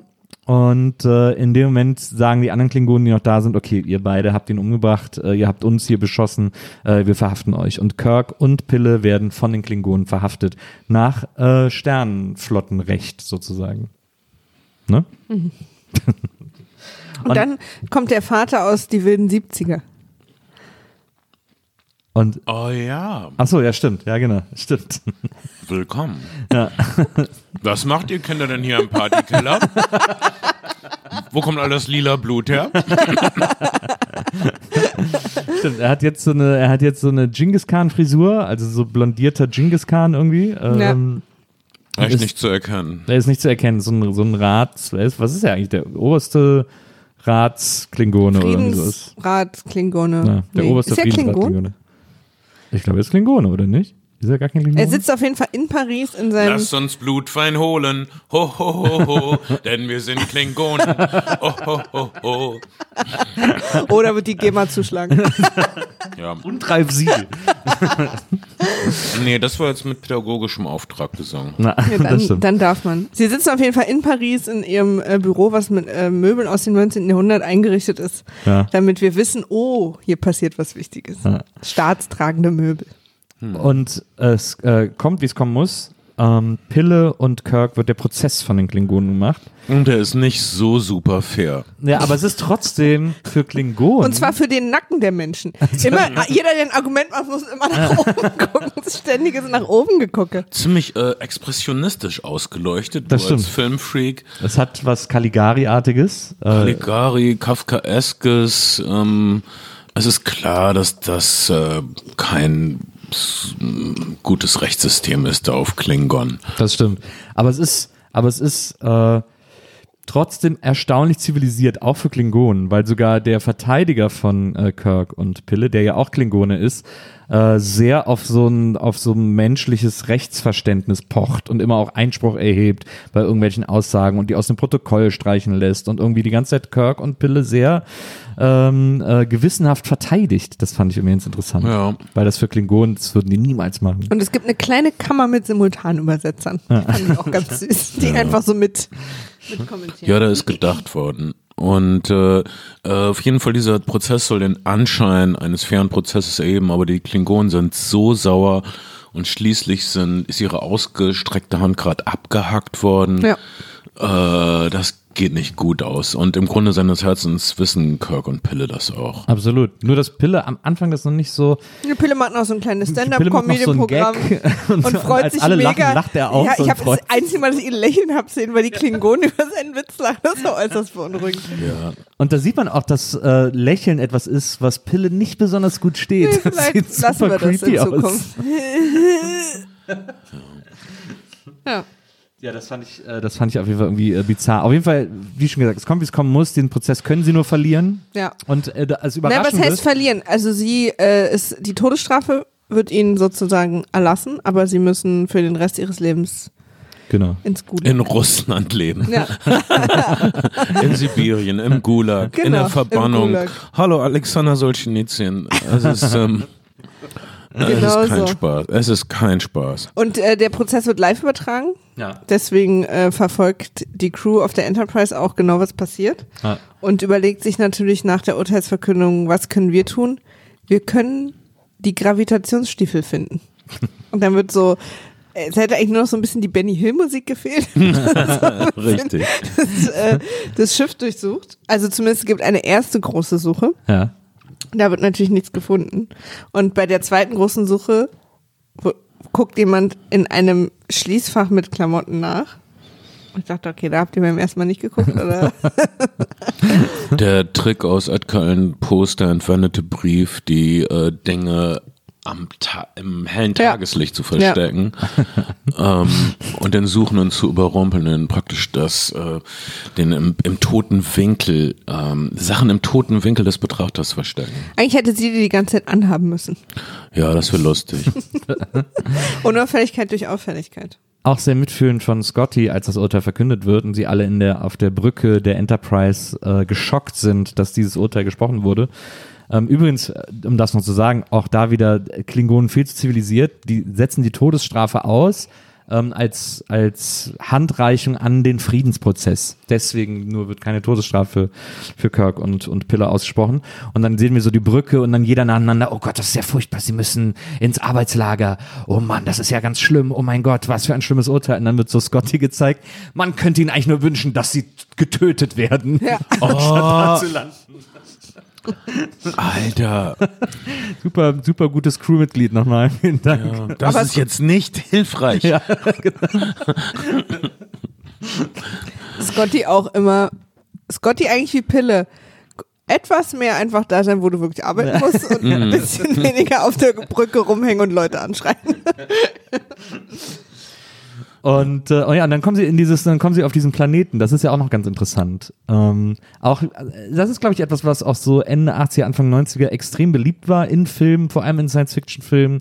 So äh, Gefängnisplaneten, äh, Flucht aus Absalon zum Beispiel, ja auch ein Film aus der Zeit. Film. Ähm, also so diese, diese, diese Gefangenenplaneten, Gefängnisplaneten. Die Klapperschlange. äh, Klapperschlange, bisschen, ja genau. Dann gab's, ich glaube, zu der Zeit kam gerade der zweite äh, Klapperschlange, Flucht aus L.A. Ähm, äh, oft äh, ähm, äh, Ist, ist es ein bestimmter Dialekt, dass du so LA sagst? LA? Hey, nee, Okay, weil es mir gerade eingefallen weil der erste ja New York, Flucht aus New York ist. Zweite Flucht ist LA. Du Ähm, kannst Du ja, hast Flucht aus Ehe zu Unrecht gehasst. Ich mochte mochte Finde ich den auch. Film total. Der ist so unterhaltsam. Ja, ich finde den auch super. Ich finde das echt eine Schande, dass Leute den so hassen. total. Finde ich auch. Finde ich auch bis heute total unfair, dass der so verrissen wurde. Ja. Aber sei es drum. Es ist auf jeden Fall ein, ein, ein Trend dieser Zeit, äh, diese, diese Gefängnis. Ich glaube, Lock-Up ist sogar auch ungefähr in der Zeit, wo, wo Stallone in diesem Knast äh, sich rauskämpft. Bei und Alien so. gab es auch einen Teil. Mm, Vielleicht der dritte. Hm. Ähm, ja, ähm, futuristische Knastfilme sind immer noch ein Ding. Jetzt war gerade No Escape mit Schwarzenegger. Zweiter und Teil sogar Stallone. Ja, echt. Leute lieben futuristische Knäste. Allerdings dieser Knast, auf dem äh, Pelle und Kirkland ist nicht so richtig futuristisch. Er ist super kalt. Es, sind- es, es sind so, sie geraten praktisch unter Eisbarbaren und treffen David Bowies zukünftige Ehefrau Iman. Ah, ja, da sind die noch nicht. Ah, Iman, ja. Da waren die noch nicht verheiratet? Ich dachte, ich hatte immer das Gefühl, wir wären schon ewig verheiratet gewesen. Ja, ich nicht. Äh, kann sein, dass sie da schon verheiratet Wer waren. Keine Ahnung, wer weiß. Das war, ich bitte dich, das war vor fast 30 Jahren. Ich weiß nicht, was die da Wer schon kann schon wissen, ob die verheiratet waren? Ähm, ich weiß nur, dass es beiden offensichtlich gut getan hat, verheiratet gewesen zu sein. Ja, das stimmt. Das, das gehöre ich auch immer. Und äh, sie sagt, oder sagt Pille das, ich weiß gar nicht, wer das sagt, dass es ein äh, Kopfgeld aus ihr ausgesetzt ist. Also dass dieses sie, dass sie nicht ähm, zum Tod verurteilt werden, sondern nur lebenslänglich Knast kriegen, auch nur so ein, so ein Schauurteil war, weil sie am Ende doch im Genau, Knast das, sterben soll. Das hat sie. Ich finde es auch super weird, weil sie hält dann äh, Kirk so ein Joint hin und er nimmt den einfach sofort. ja, und so raucht zieht sofort rein. Hier, das wird dich aufwärmen. Ja, Genau. Party people, come on. Ich glaube, Hey, Kirk, wir sind im Gulag auf dem Eisplaneten. Erstmal einen durchziehen. ich glaube, Kirk ist auch Das so, ist eine hübsche Bruder. Frau kann mir ja nie was Böses wollen. Ja. Ich glaube, das ist so Kirks Idee. Echt so. Ah, mal gucken, wo das hinführt. Wie sie auch direkt auf ihn raufkrabbelt, da ist das auch so ein bisschen so, da hatte ich auch so ein James Bond Feeling. Mhm. Weil, weil sie sofort, sofort will sie ihn auch. Ja. Und ähm, Pille zurecht schreibt, wie machst du das? Und Warum? Äh, Was ja, passiert? das, auf Englisch ist das so, dass er äh, auch, auch so genervt aber auch ist von ihm. Also Ja. er sagt dann im Original so, what is it with you? Also, also, also, also nicht nur, wow, du toller Hecht, sondern auch so, das nervt so. Du und die Irschen, Alter, Aber ich, geh glaub, das mal ein paar Nummern zurück. ich finde es so interessant, oder vielleicht, eigentlich ist es völlig uninteressant, aber ich habe es mir aufgeschrieben, dass sie beide, äh, sie liegen ja in ihrem Betten nebeneinander. ja. Kirk und Pille. Und ähm, an irgendeinem Punkt im Gespräch setzt Pille sich auf und dreht sich einfach um und liegt dann mit dem Kopf am Fußende. Und ich habe nicht verstanden, warum. Wow, Das sind die Dinge. ist mir nicht aufgefallen, Ja. aber Ich bleib heute Nacht wach, er, deswegen. er, er wollte nicht, dass Iman zwischen sie kommt. Einfach. Wahrscheinlich. Äh, okay, latente Homoerotik bei Star Trek, großes Thema, vielleicht sprengt das den Raum. Ja. Da können, da kann ich wochenlang drüber reden. Auch, äh, ja. Auch, wir haben ja auch vorhin überlegt, wahrscheinlich, vielleicht ist es auch bekannter, aber die, äh, diese, diese Feindschaft zwischen dem Schauspieler von George, also zwischen George Takei und William Shatner ist ja auch, äh, ähm, haben wir vorhin auch überlegt, ist vielleicht auch darauf zurückzuführen, dass William Shatner vielleicht auch nicht die äh, zukunftsmäßigen Ansichten über Orientalen, wie er sie nennt, hat. ja, ja, Oder vielleicht, weil es war, weil ähm, äh, George Takei, ich weiß nicht, wie man das ausspricht, äh, bekannter Homosexueller ist, vielleicht ist er ja. Shatner damit ja, auch das, das meine ich genau, das, ja, das kann ich mir sehr Oh, Ich kann mir auch gut vorstellen, dass Shatner da am Set. Aber äh, nein, ich, ich glaube, gibt es eigentlich äh, gewisse Erkenntnisse darüber, dass William Shatner Leute mochte? oder dass Leute ihn super oder gut Also mit sich sehr. Also, es gibt doch, hast du die Doku geguckt, die Captains? Äh, nein.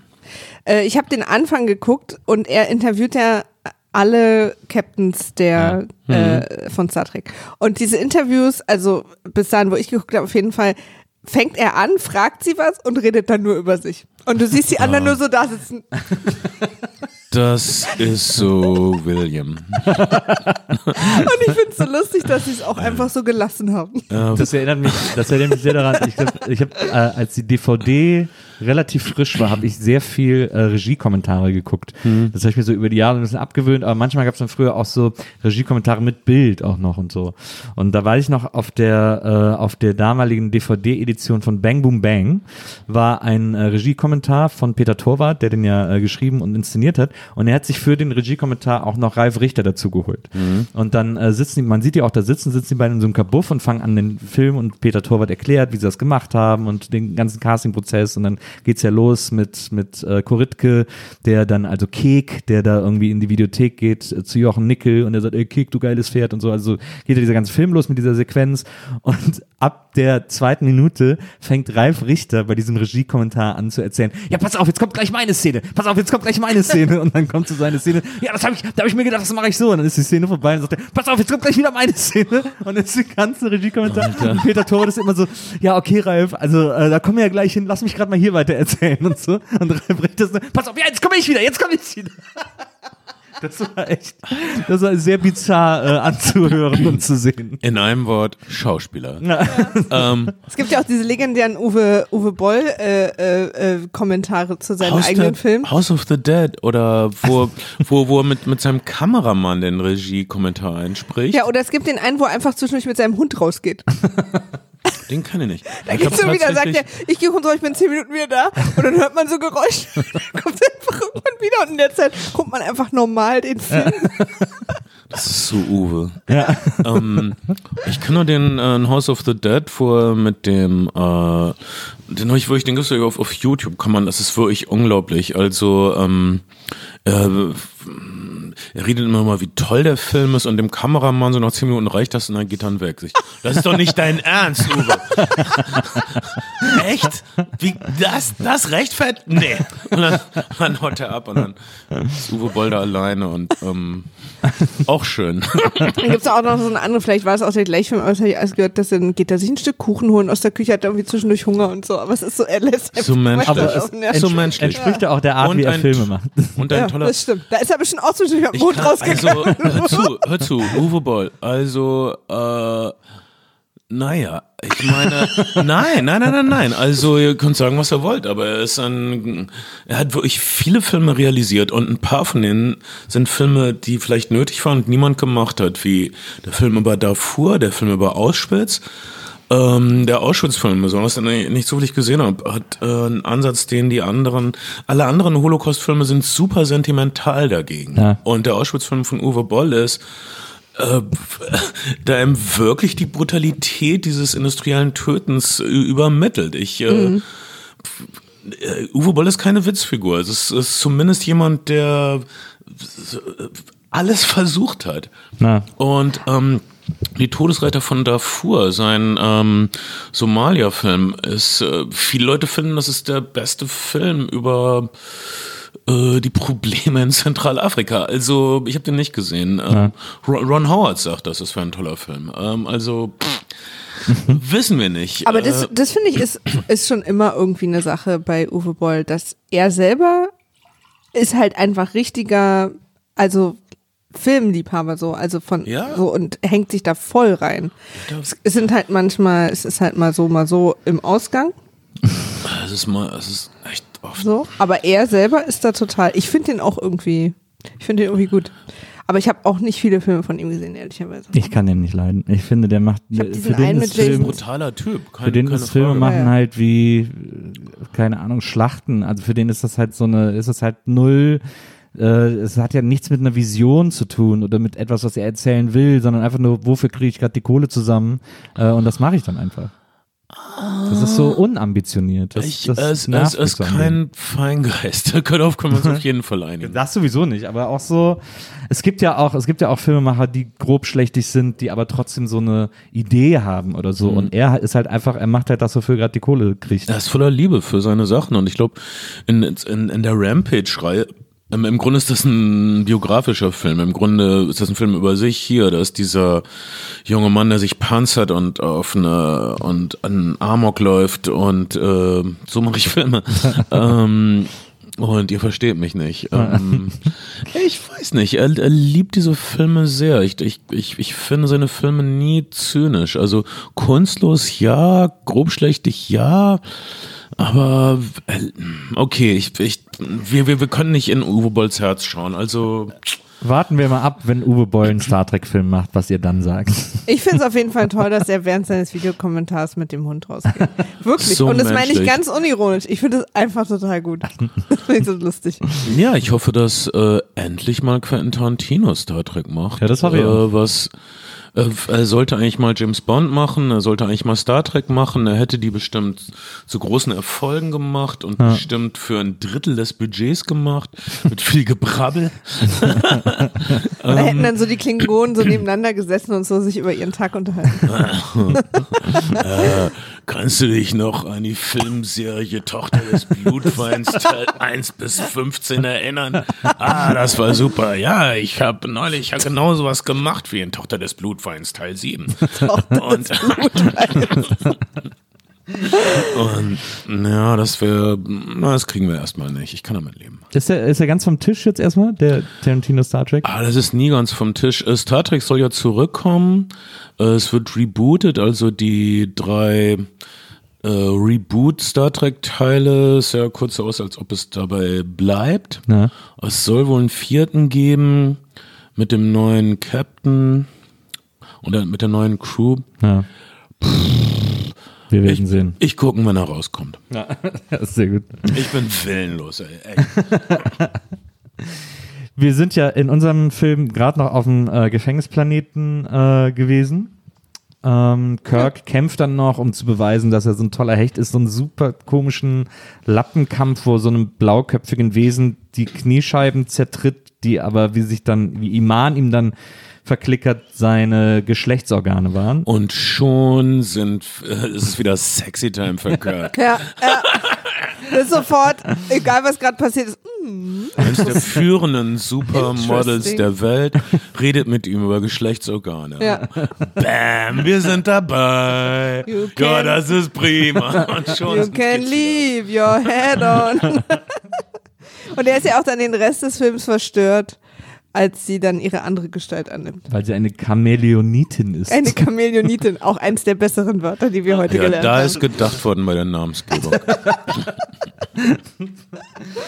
Und dann, äh, und dann ganz seltsam äh, sind wir auf dem Schiff irgendwie und dann sehen wir kurz Christian Slater äh, auf Zulus Schiff. Ja, Weil seine Mutter die Casting-Direktorin war. 750 Dollar hat er bekommen. Aber auch, um damit junge Leute reingehen, weil Christian Slater war zu der Zeit ein bisschen heiß. Er war, glaube ich, gerade in Heathers gewesen oder so. Naja, eben. Deswegen hat mich das gewundert, dass der da so eine super Mini-Mini-Nebenrolle spielt. Nö, das ist äh, Eher so ein Cameo. Christian Slater ist auch ein Trekkie angeblich Ja. gewesen und war auch immer, hat immer als einer der ersten schon in den 90ern äh, über das Internet geredet oder dass, dass er online, sich online mit seinen Fans trifft, was Anfang, Mitte der 90er äh, kaum jemand gemacht hat. Na. Und also er war da schon vorwärtsdenkend. Christian Slater fand ich immer super. Er war auch mal so ein leichter Man-Crush von mir. Es gibt diesen tollen Film Cuffs. mir auch. Äh, äh, der heißt auf Deutsch Cuffs, ein Kerl zum Schießen. Der muss so Ende 80er sein. Also ein, so ein krasser 80er-Name, Naja. deutscher. so eine, so eine Krimikomödie. Klingt auch wieder so latent homoerotisch. Stopp oder meine Mama super. schießt. Extrem guter Film. Da wird er irgendwann gefesselt und geknebelt in einem Keller, wo irgendwie äh, gleich alles in die Luft fliegt und dann kommt sein Hund und dann sagt er dem Hund, was er machen soll. Macht den weil er geknebelt ist und dann wird das Geknebelte untertitelt. Das fand ich wahnsinnig lustig damals. Und der Hund hat alles verstanden. Natürlich. Das ist die Magie. Die meisten Hollywood-Filme, wo Tiere drin vorkommen, besonders Hunde, das ist, das ist Hundepropaganda. Hab ich aber auch jetzt, so- als wir in Amerika waren, die Amerikaner lieben Tiere und Ja. vor allem Hunde so krass. So krass. Es ist wirklich. Kannst umbringen, wen du willst, aber wenn es an den Hund geht, Ja, und es ist auch in jeder Stadt, in jeder Fußgängerzone Ja. sind diverse Tierfutter, Spezialitätenläden die und so. Werbung auch im Fernsehen, alles Das ist immer. echt der Hammer. Das ist wirklich krass. Das ist Bring your pet to work day. ja, total. Ähm, Übrigens eine Empfehlung, eine meiner Lieblings äh, Sitcoms ist Downward Dog auf Prime. Äh, wundervolle Serie, wo, wo der Hund spricht und der, also die, ach, guckt einfach Downward Dog auf, auf, auf Prime. Es ist so herzerwärmend, falls ihr, falls ihr Hunde mögt, guckt Downward Dog. Also der Hund sieht sein Frauchen und dann hört man den inneren Monolog des Hundes. Ja, ich verstehe das. Aber ich bin ein Geschöpf der Liebe und ich muss bei ihr sein. Es gab auch mal so eine Sitcom, wo so ein Typ so einen sprechenden Hund im Keller hatte. Nee, es war ein Hase. Also so ein Hase. Floppy. Das Floppy war der eine Hase. Super seltsame Sendung. Wie hieß die nochmal? Ich weiß, dass der Na, Hase egal. Floppy hieß. Und der Typ war ja, er hat immer so viel Alkohol getrunken. Das war so eine ganz, so eine ganz draufe Familie. Das war irgendwie, naja, egal. Eine schrecklich draufe Familie. So, auf jeden Fall äh, Slater auf Zulus Schiff und äh, ach ja, und dann jetzt habe ich hier äh, als nächstes ein Zitat, ein schönes Zitat von Chekhov. Äh, als sie nämlich dann das Schiff durchsuchen äh, bezüglich der ähm, äh, Sachen. der Sachen, also der vor allem der Gravitationsstiefel. Ähm, da äh, finden sie dann eben, wie du gerade eben schon erzählt hast, in einem Spind. Äh, bei Dax finden sie dann die Gravitationsstiefel und kleben die auch, Auch so diese an. hektische Suche, wo sie die ganzen Uniforms auf einen Naja. Haufen werfen. Das, das, das hat so ein Honey und Nanny Feel Total. Feeling. Also, was ist denn das in deinem Schrank? kleben die auch so an die Wand, damit wir nochmal sehen, ja, es sind Ah, Gravitationsstiefel. es sind die. Und dann, Nicht die Skistiefel von, von ihm vom, aus dem letzten Landurlaub. Genau, und dann holen sie Dex und dann äh, Chekhov als äh, Oberermittler sagt dann, ah ja, da ist er ja. Wir kennen ja alle das russische Märchen vom Aschenputtel. Wo ich so, ein russisches Märchen. Da habe ich mich sehr gewundert, dass das plötzlich ein russisches, russisches Märchen sein soll. Naja, das ist halt, da wollte Chekhov, glaube ich. Und dann sagt er so, und hier ist der Schuh und dann gucken, sehen wir die Füße von Dex, der ein, ein Außerirdischer ist, dessen Füße niemals in einen Gravitationsstiefel passen. Wir sehen also. Zumindest nicht in den. zumindest nicht in den, wir sehen also, er kann es nicht gewesen sein, ihm wurde das untergeschoben. Ja. Typisch. Typisch. Aber wir wissen jetzt schon, dass es das ist, was Verschwörungstheoretiker heute eine False Flag Attack nennen. Oder der Grund, wieso der Zweite Weltkrieg ausgebrochen ist, der Angriff auf den Sender Gleiwitz, angeblich von Polen, aber in Wirklichkeit ausgeführt worden von SS-Leuten mit polnischen Uniformen. ähm, ja, so beginnen Kriege, das stimmt. Da hat Star Trek mal wieder mächtig eine kelle Geschichte ausgeteilt. Gravitation Boots were an Inside-Job. Ja. Sozusagen. Ja. ja. Da gibt es auch ein paar Bücher für, könnt ihr auf Amazon. Alles selbst drucke. So, und dann. Sind äh, wir wieder im Gulag ja. und es gibt einen Weg zu fliehen. Und der Aber scheint der ist mir so schwer. Ja. So Das hat noch nie kompliziert. einer geschafft. Noch nie. Und ich denke mir so, Wird Kirk es schaffen? ja. Und dann machen sie einfach diese Tür auf, neben den Leuten, die da essen. Die beschissene Tür auf. Alter! Ich glaube, und sie verwandelt sich auch noch in ein kleines Mädchen, wahrscheinlich, damit sie aus ihren Fesseln kommt. Ja. Aber die Fesseln, die die anderen beiden umhaben, sind auch so lang, die Fußketten, dass sie einfach normal laufen können. Also insgesamt wirklich ausbruchsicher. Aber das ist Absolut. natürlich diese Sicherheit, die sie selber denken zu haben, weil draußen niemand überlebt. ja. Aber die Chamäleonitin beweist ihnen das Gegenteil.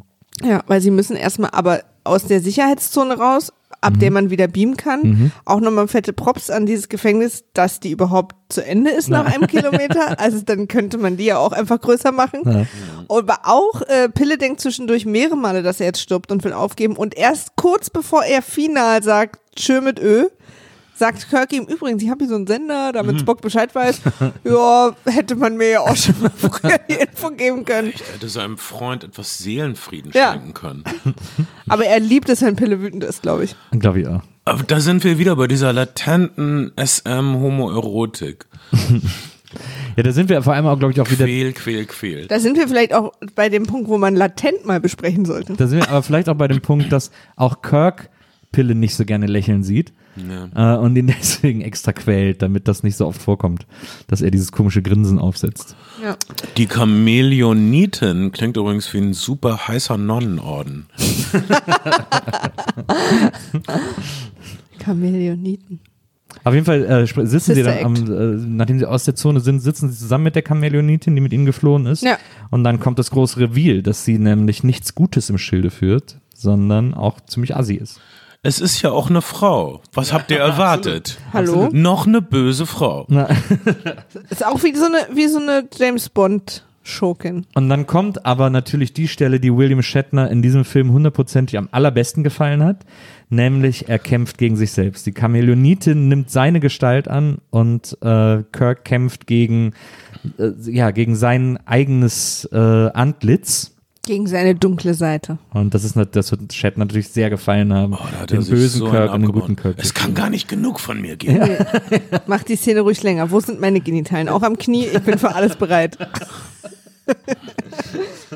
Und, dann, und das ist aber geil, dieser Kampf zwischen den beiden Kirks. Die werfen sich dann so auf den Boden und kämpfen und schlagen sich. Sind natürlich beide, sind beide Kirks, sind natürlich beide gleich stark, wenn sie sich schlagen, wenn sie sich ins Ja. Gesicht schlagen. Und dann, äh, und, und dann ringen sie und werfen sich auf den Boden und wälzen sich über den Boden und rollen über Pille drüber. Ja, das fand ich auch Ja, ganz weil, gut. genau, wer braucht Pille? Oder wenn Pille diese, kriegt echt nur eine rechts. wenn diese Formwandlerin sich in Leute verwandeln kann, wieso verwandeln sie sich nicht in einen jüngeren, athletischeren Körper? ja, es gibt so viele Ideen. Das äh, ist auf jeden Fall ein sensationeller Kampf. Ähm, Ähm, Finde ich. ja, spirituell gesehen vielleicht. Slow-Mo. Und sie wird aber dann relativ schnell, äh, achso, dann kommen die anderen Klingen, äh, nee, wer kommt? Achso, die ganzen Gulag-Leute kommen dann, glaube ich, ne, und stehen dann da drum rum. Und dann wird sie einfach komplett, äh, dann sagt er, äh, ich bin der echte Kirk, nein, ich bin der echte Kirk. Und dann wird sie einfach sofort ausgeschaltet. Ja, weil er doller flucht. Ja, hey, Mädchen gewinnen nicht. Das ist, Gott will es so. Gott und William Oh, ich Shatner. bin bereit für einen Kaffee. Ich bin bereit für einen Ja? Kaffee, Leute. Ja, jetzt, ich kann das, ich, nein. Auf jeden Fall sind jetzt die, sind die Gulag-Leute, haben jetzt also gesehen, sie haben jetzt einen Kirk getötet, sie haben aber trotzdem noch äh, Pille und, und Kirk in ihrer Gewalt. Äh, und dann sagen sie, okay, dann bringen wir euch jetzt um. Und dann sagt Kirk irgendwie so, wer ist denn eigentlich, wo kommt denn diese Verschwörung her? Wer ist denn eigentlich dafür verantwortlich, dass der Kanzler äh, der Klingonen getötet wurde und so weiter? Wir waren es nicht. Und dann sagt dieser, dieser, dieser Anführer da in dem Gulag, sagt dann, naja, da ich dich sowieso gleich töten werde, kann ich dir ja sagen, es war und in dem Moment werden Machst du das Pille- nochmal bitte? äh, in dem. Moment werden Pille und Kirk äh, aufs Schiff gebeamt, weil sie sich ja außerhalb der, der Zone befinden. Und, Und die dann so, oh nein! Oh Mann! Hab ich aber auch gesagt, meine Güte, fünf Sekunden und wir hätten die Namen erfahren. Dann wäre der Film auch nur 60 Minuten gewesen. Das stimmt. Das stimmt. Und, äh, und sie werden aber kurz vor dem Reveal hochgebeamt und Kirk ärgert sich wahnsinnig. Ja, so uneinfühlsam. Sehr, Das hätte man ja wissen können. ja. Was nun folgt. Pille wiederum sagt, ey, leck mich am Arsch, ich bin froh, dass ich wieder an Bord bin. Jetzt, jetzt lege ich mich erstmal drei Stunden in die Badewanne. Ja. Niemand rollt heute mehr über mich drüber. Zwei von deiner Sorte waren schon eine Menge, Jim. Ja. Eigentlich zu viel. Ich habe genug von dir für die nächsten drei Jahre. Ich liebe diese Hassliebe, die Pille mit allen hat. Ja, das stimmt. Mein Und- Spirit Animal. Es ist echt, ich würde sagen, es ist enttäuschte Liebe. Er liebt alle Menschen, aber guck, was sie machen. Ja. Es, er, er, er kämpft praktisch um seine Liebe zu den Menschen nicht Das stimmt. verlieren zu müssen. Das war auch im letzten Teil, der ja damit anfängt, dass Kirk ähm, free climbt. und Er macht immer diese athletischen Outdoors. ja, Free Climbing Kirk ist mein Lieblings-Kirk. wo ja Pille zu ihm sagt, bist du wahnsinnig? Das könnte dich das Leben kosten. Du bist so leichtsinnig. So geil. Das ist, äh, Er das will mag, ihn nicht das verlieren. mag Pille nicht. Ja, auf jeden Fall ist, äh, sind Kirk und Pille wieder an Bord äh, der Enterprise und werden jetzt in alles reingeholt und sie holen die anderen auch in alles rein, was sie wissen. Und äh, jetzt steuern wir auf das große Actionfinale dieses Films zu, der mit einer atemberaubenden Parallelmontagesequenz äh, die nervenzerreißende Stimmung aufrecht erhält über viele, viele, viele, viele Minuten. Exakter geht das nicht. Also äh, ich habe jetzt, äh, also äh, sie sind ja dann da auf dem Schiff und jetzt, äh, ich krieg's aber durcheinander, deswegen äh, bin ich jetzt auf euch angewiesen. Ähm, Ich habe hier Das- gerade nur noch zu stehen, Zulu ist nicht mehr Alf. Zulu hat nicht mehr, Zulu hat nicht mehr echt- Tommy Piepers Stimme. Veröffentlich bitte deine Notizen in, in Buchform. Zulu ist nicht mehr Alf, das ist ziemlich tief. Ich fände es auch gut, wenn wir jetzt vielleicht 30 Sekunden nichts sagen. Und die Leute Zeit haben, darüber nachzudenken. Das hat mich sehr irritiert bei den letzten Filmen. Als, genau, weil, weil immer von Tommy Pieper gesprochen wird. Man hat immer erwartet, dass er jetzt Haha macht. Hat er auch zweimal. Ähm, es ist ja jetzt so, dass äh, quasi diese, der Klingone mit, den festge mit der festgetackerten Augenklappe, ähm, der, Haben die keine bessere Methode im Augenklappen? na, aber das fand Da ich geht es um, um den Schmerzen sind ja bei Klingonen auch ein, ein. Ausdruck eine, von. eine Auszeichnung. ja. Schmerzen auszuhalten. Ja, das kann ich mir jetzt alles so sagen, aber das ist doch total Ich denke ja auch, dass, dass man, ich denke ja auch, dass man an dem Punkt, dass man an dem Punkt der Medizin vielleicht auch, egal was da drunter ist, das vielleicht lösen könnte, Ja, oh, ohne das eine entzündet Augenklappe. sich doch. mit diesen, mit diesen Ach stimmt, die haben ja keine Kopf. Ärzte. Die haben nur Kopf, Ingenieure. Ich mache ihnen da was fest. Und, und, und dann auch nur Kriegsmaschineningenieure. so Riesenschrauben. Mhm. Die haben auch keinen Gummizug. Ich mache ihnen eine Panzerschraube ins Auge. Genau. Eigentlich hat er nur ein Gerstenkorn gehabt. Die haben halt, Ja. wussten einfach nicht. Völlig übertriebene Reaktion. Also auf der Erde findet die große Friedenskonferenz statt. Da soll jetzt der Frieden verkündet werden. Aber sie wissen nicht, wo die ist. Hm.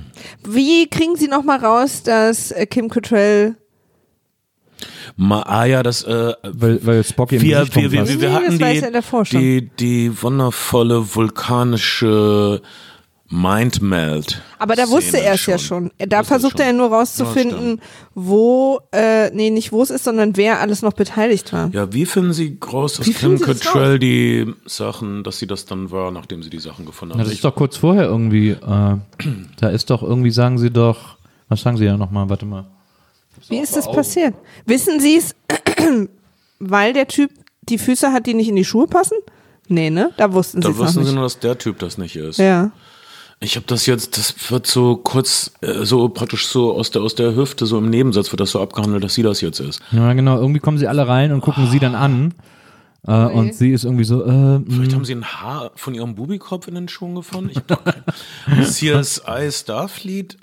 ne, es gibt irgend so eine, irgendwer ist nicht da oder so und dadurch ist klar, dass sie da irgendwie, irgendwie sowas war. ja. Ach, ja, pass auf, ich weiß wieder, wie sie es machen. Sie sagen durch, dass äh, die, dass ja, die, die zwei, die, ähm, die da betäubt worden sind, auf der Krankenstation befragt werden sollen. Genau. Und äh, sie hat wahrscheinlich, weil sie haben rausgefunden, dass die beiden das waren, die auf dem anderen Schiff waren. Sie sind aber irgendwie tot oder betäubt oder wie auch immer. Ach ja, nur betäubt, weil sie ja nicht, sonst wäre der Alarm losgegangen. Und deswegen sagen sie durch, äh, dass die beiden in der Krankenstation befragt werden sollen und wissen, dass sie damit die Person anlocken, die das losgetreten hat, weil sie ja nicht will, dass die beiden auspacken. Ja.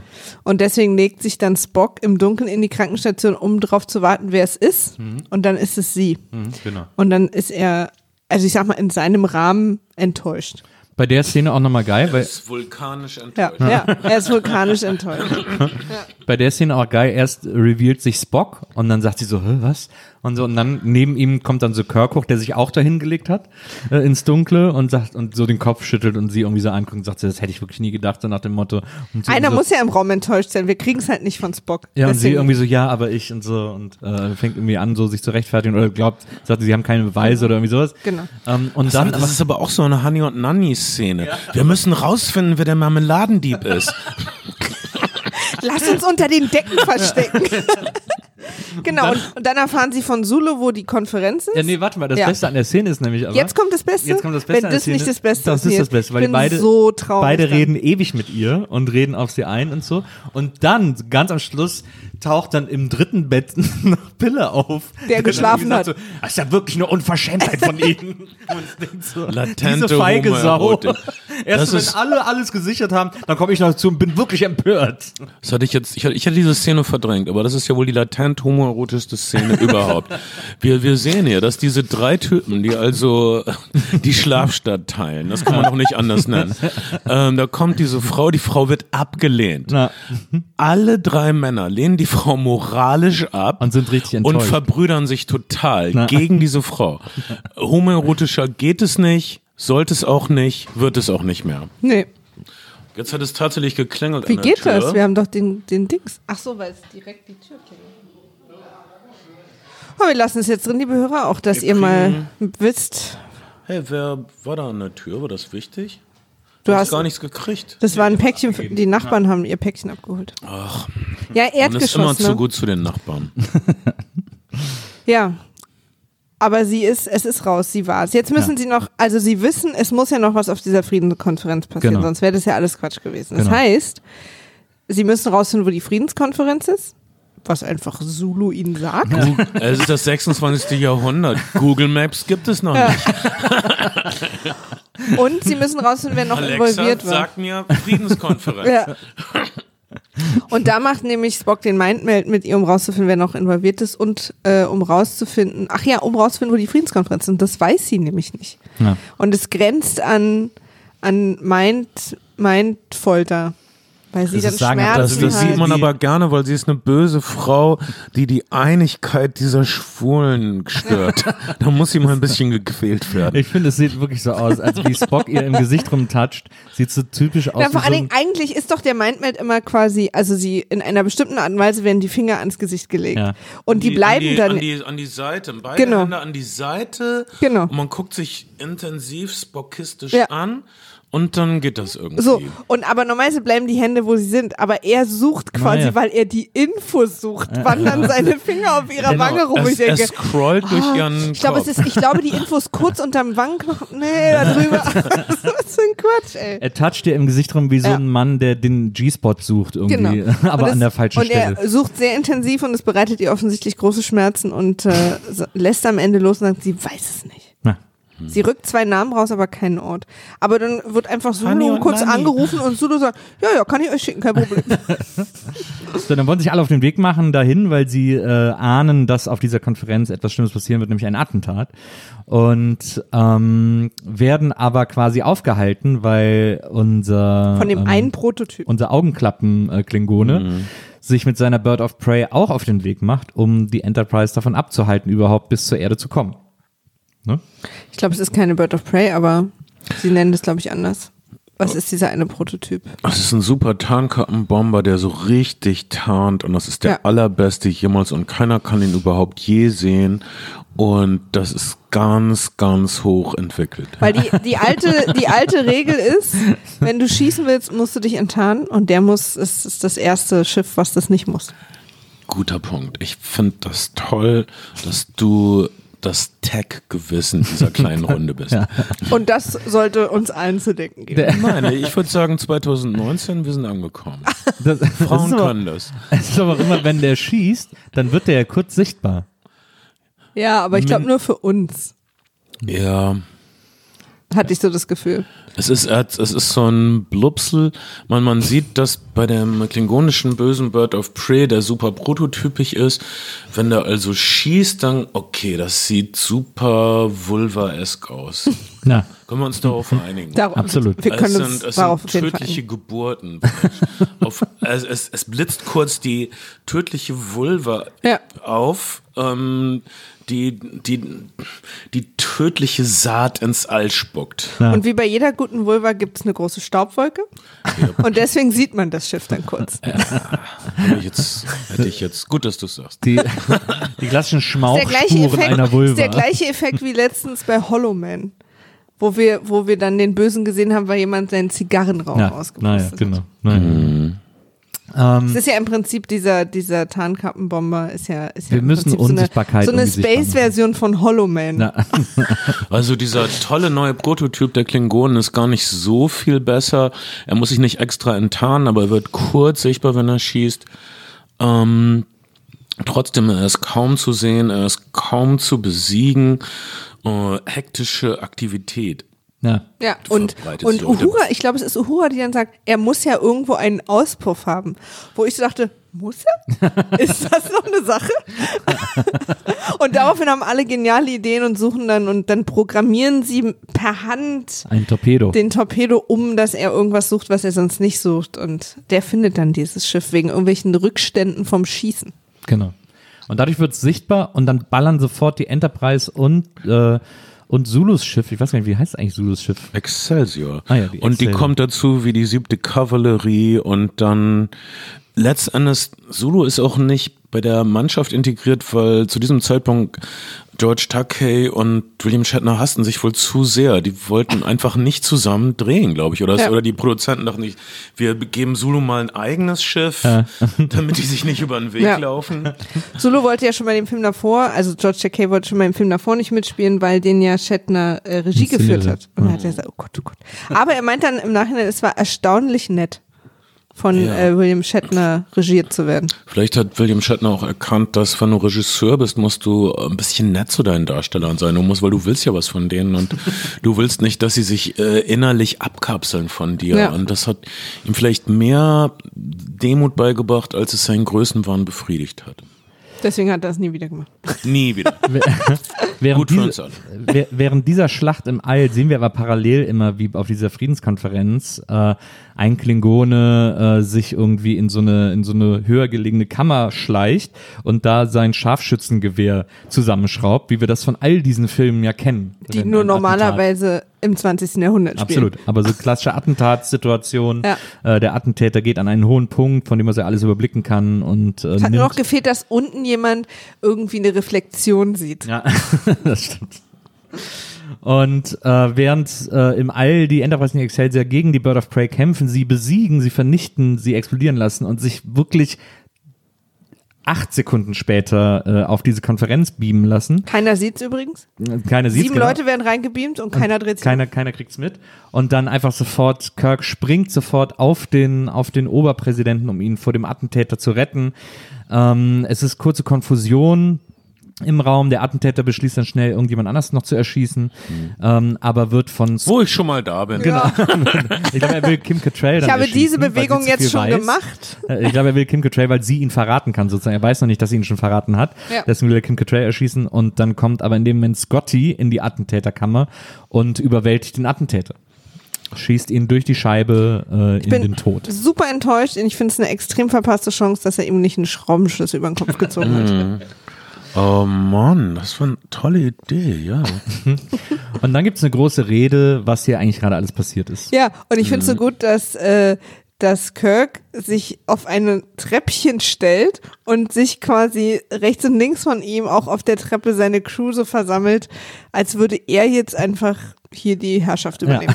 Ich bin jetzt der Präsident des Weltalls. Und mal wieder ist es eine international galaktische Friedenskonferenz, aber Kirk ist die Königin des Balls. Absolut. From Queen Kirk.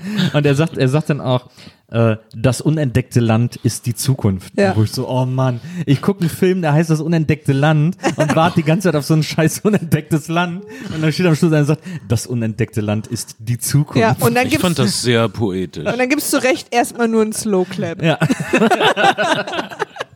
Ja, ihr seid alle sehr profan. Ich fand das eine sehr schön, sehr schöne Rede. Äh, William Shatner dreht auch immer auf, wenn er sowas Ja. ähm, zu, zu, stimmt, so zu, zu vorzutragen kriegt. Ja. William Shatners beste Rolle äh, außerhalb des Star Trek-Universums. Kennt ihr den Roger Corman-Film The Intruder? Da spielt er einen äh, rassistischen Agitator im amerikanischen Süden, der von Stadt zu Stadt reist und Leute aufwiegelt und sie praktisch zum Rassenkampf anstachelt. Es ist ein unglaublich toller Film. Äh, der gibt es bestimmt gratis online oder, oder er wurde siebenmal angeklickt bei Amazon Prime, keine Ahnung. William Shatner, The Intruder, äh, Empfehlung von hier aus für alle Sch Leute, die ihre tägliche Shatner-Dosis brauchen. Aber war das, war das vielleicht so eine Baufingernummer und sie haben Shatner nur heimlich gefilmt, während Nein, er da das rumgezogen ist? Will- Will- William Shatner war, war ein ziemlich ambitionierter Bühnendarsteller und du siehst das in seinen. Das sieht man. Es ist, du siehst, dass er sich einfach Immer für die letzte Reihe. Er kann sich kaum zurückhalten. Nee. Einfach ein, er, er, er kann auch nicht wirklich klein spielen. Und ähm, deshalb, aber du brauchst das mal. Wie gesagt, wir können uns über ihn lustig machen, aber wir brauchen das manchmal. Total. Und ich finde, wir sollten das zugeben. Das, So, Hatten wir können das nicht bei welchem Film war das denn, wo der Regisseur gesagt hat, er hat ihn die Szenen manchmal 30 Mal spielen lassen und hat dann die letzte erschöpfte Version Damit genommen, wird, ja. damit es so ein bisschen runtergetonter war. Ja, ist doch toll, wenn jemand so viel Energie hat. Ich, äh, ich bin, ich bräuchte das in meinem Leben. Ja, und dann, äh, dann sind wir noch auf der Enterprise, dann sagt jemand, die Enterprise muss ausmustern. Wir sollen sofort zurück zum Ausmustern. Genau, das bedeutet, äh, jetzt ist, jetzt wird's ernst. Ähm, das war's. Wir müssen uns verabschieden. Wir als Zuschauer müssen uns von unserer liebgewonnenen Crew verabschieden, denn das war ganz offiziell und offensichtlich ihr allerletzter Flug. Naja. Wir haben ja dann nochmal das Treffen der Generation zum. Aber das wissen wir jetzt zu dem Zeitpunkt nicht. Aber naja, aber da ist die Crew nicht mehr dabei. Da, da ist äh, ja, ja, nur klar, aber Shatner wir können zum. Stimmt. Und äh, also, die Filmemacher wussten nicht so richtig, was ist jetzt die, wie sagt man Tschüss zu diesen, die sind jetzt, meine Güte, das sind die frühen 90er und diese Crew gibt es mit großen Unterbrechungen zugegeben seit den 60ern. Und naja, sie entscheiden sich für ein Peter Pan Zitat. Wir nehmen den zweiten Stern von rechts. und äh, das ist direkt aus Peter Pan. Und naja, und das ist sehr, sehr passend für einen Captain, der auch wirklich nicht erwachsen werden will. Nee, wirklich nicht. Und dann kriegen wir alle noch Autogramme vom äh, Star Trek Cast. Ja. Das fand ich eine besonders schöne Geste. Äh, der Film hört nämlich dann damit auf, dass auf dem Sternenhimmel jedes, äh, jedes Besetzungsmitglied, Besatzungs- und Besetzungsmitglied ähm, der, der Crew der Enterprise äh, nochmal seinen Namen in den Sternenhimmel schreibt. Ja. Das stimmt. Das ist so süß. Und äh, letztendlich das Star Trek-Vermächtnis äh, äh, für mich, äh, Gene Roddenberry hat zu Recht, er wird zu Recht geliebt und das Star Trek, das Star Trek Vermächtnis wird zu Recht so hoch gehalten, weil es gibt kaum eine Stimme in der populären Kultur oder in der kulturell generell, die versucht, eine konstruktive Zukunft zu äh, entwerfen und wir brauchen die Vision einer konstruktiven Zukunft. Wir brauchen die Vision von Leuten, die äh, praktische Probleme praktisch, aber auch mit Herz und Verstand lösen. Ähm, deshalb darf Star Trek nicht sterben oder zumindest die Art, die Star Trek Art, die Zukunft zu sehen. Und äh, Scheiße, wenn irgendjemand einen verdammten Friedensnobelpreis verdient hätte, dann Gene Roddenberry. Mit, mit, mit all seinen Fehlern als Mensch und von mir aus auch als Autor. Aber äh, ich persönlich bin dankbar, dass er das in die Welt gesetzt hat. Ich auch sehr. Ich bin Welche, großer, ich bin großer Fan. Welche ist deine liebste äh, Star Trek-Serie? Äh, wahrscheinlich Deep Space Nine. Ob, obwohl es die unroddenberrigste ist, äh, weil es ist, Konflikt, Konflikt, Konflikt. es gibt, es gibt eine Menge, ja, ab, ab der dritten Staffel oder so, wenn ähm, die alte Garde abtritt und scheiße, was machen wir mit dieser Flop-Serie? Hey, wir bringen Krieg und Sex und Religion rein. Und ja, ich muss gestehen, dann geht es richtig ab. Ich liebe Deep Space Nine auch total. Und, ich hab's äh, auch echt. Aber in, in jeder Staffel gibt es unglaublich tolle Folgen. Das eine Staffel, eine Reihe wie Voyager wird ja so gehasst von vielen Fans und das ja und da sind viele vertane Chancen in Voyager, aber es gibt so viele tolle Voyager Folgen. Also nicht nur die bekannten wie die Skorpion Doppelfolge. Meine Lieblingsfolge ist äh, dieses Q-artige Wesen, was aber kein Q-artiges Wesen mehr sein möchte. Es möchte kein ewiges, unsterbliches Wesen mehr sein, sondern es möchte sterben dürfen. Aber die anderen Q-Wesen wollen das nicht zulassen, weil das Q-Kontinuum dann zerstört wäre, wenn einer ihrer Mitglieder auf einmal nicht mehr ist. Und dann gibt es diesen Prozess und äh, äh, dieses Wesen argumentiert, wieso Unsterblichkeit und Allmacht auf eine Art das Schlimmste ist, was einem Wesen passieren kann. Und äh, das ist so ein tolles Science-Fiction-Konzept. Das ist äh, so philosophisch. Das gibt es eigentlich nicht in populärer Nachmittagsunterhaltung. ähm, das, das, das spricht mein zwölfjähriges Selbst an, was einfach nur wochenlang über sowas nachdenken möchte. Gibt es irgendjemanden, der Enterprise mochte? Das ist die einzige Serie. Da war auch viel Tolles dabei. Ich, mochte, dass der Captain dieser Wasserball-Fanatiker war. ähm, das fand ich super sympathisch. Komm, es gab viele tolle Enterprise-Folgen, aber es war natürlich, generell sind Prequels ja scheiße. Sprechen wir es doch aus. Prequels sind Ja. immer deprimierend. Aber Find Discovery ist doch auch Pre-Crew. Discovery ist doch super cool. Nee, das ist ein äh, Side, äh, Sidequill. Side-Zwischenquell. Ja, ja, du hast recht, es ist technisch ein Prequel, obwohl alles viel moderner aussieht, als Mhm. Ja, ja, die Schiffe total. wieder nachkommen. Und die neue Discovery-Staffel haben sich fast die, du, du magst Captain Lorca, aber ich fand die erste Discovery-Staffel war zu, furchtbar. Ich meine, die, diese ganze Katastrophe mit den Klingonen, da passiert nur, weil sie ein Artefakt untersuchen.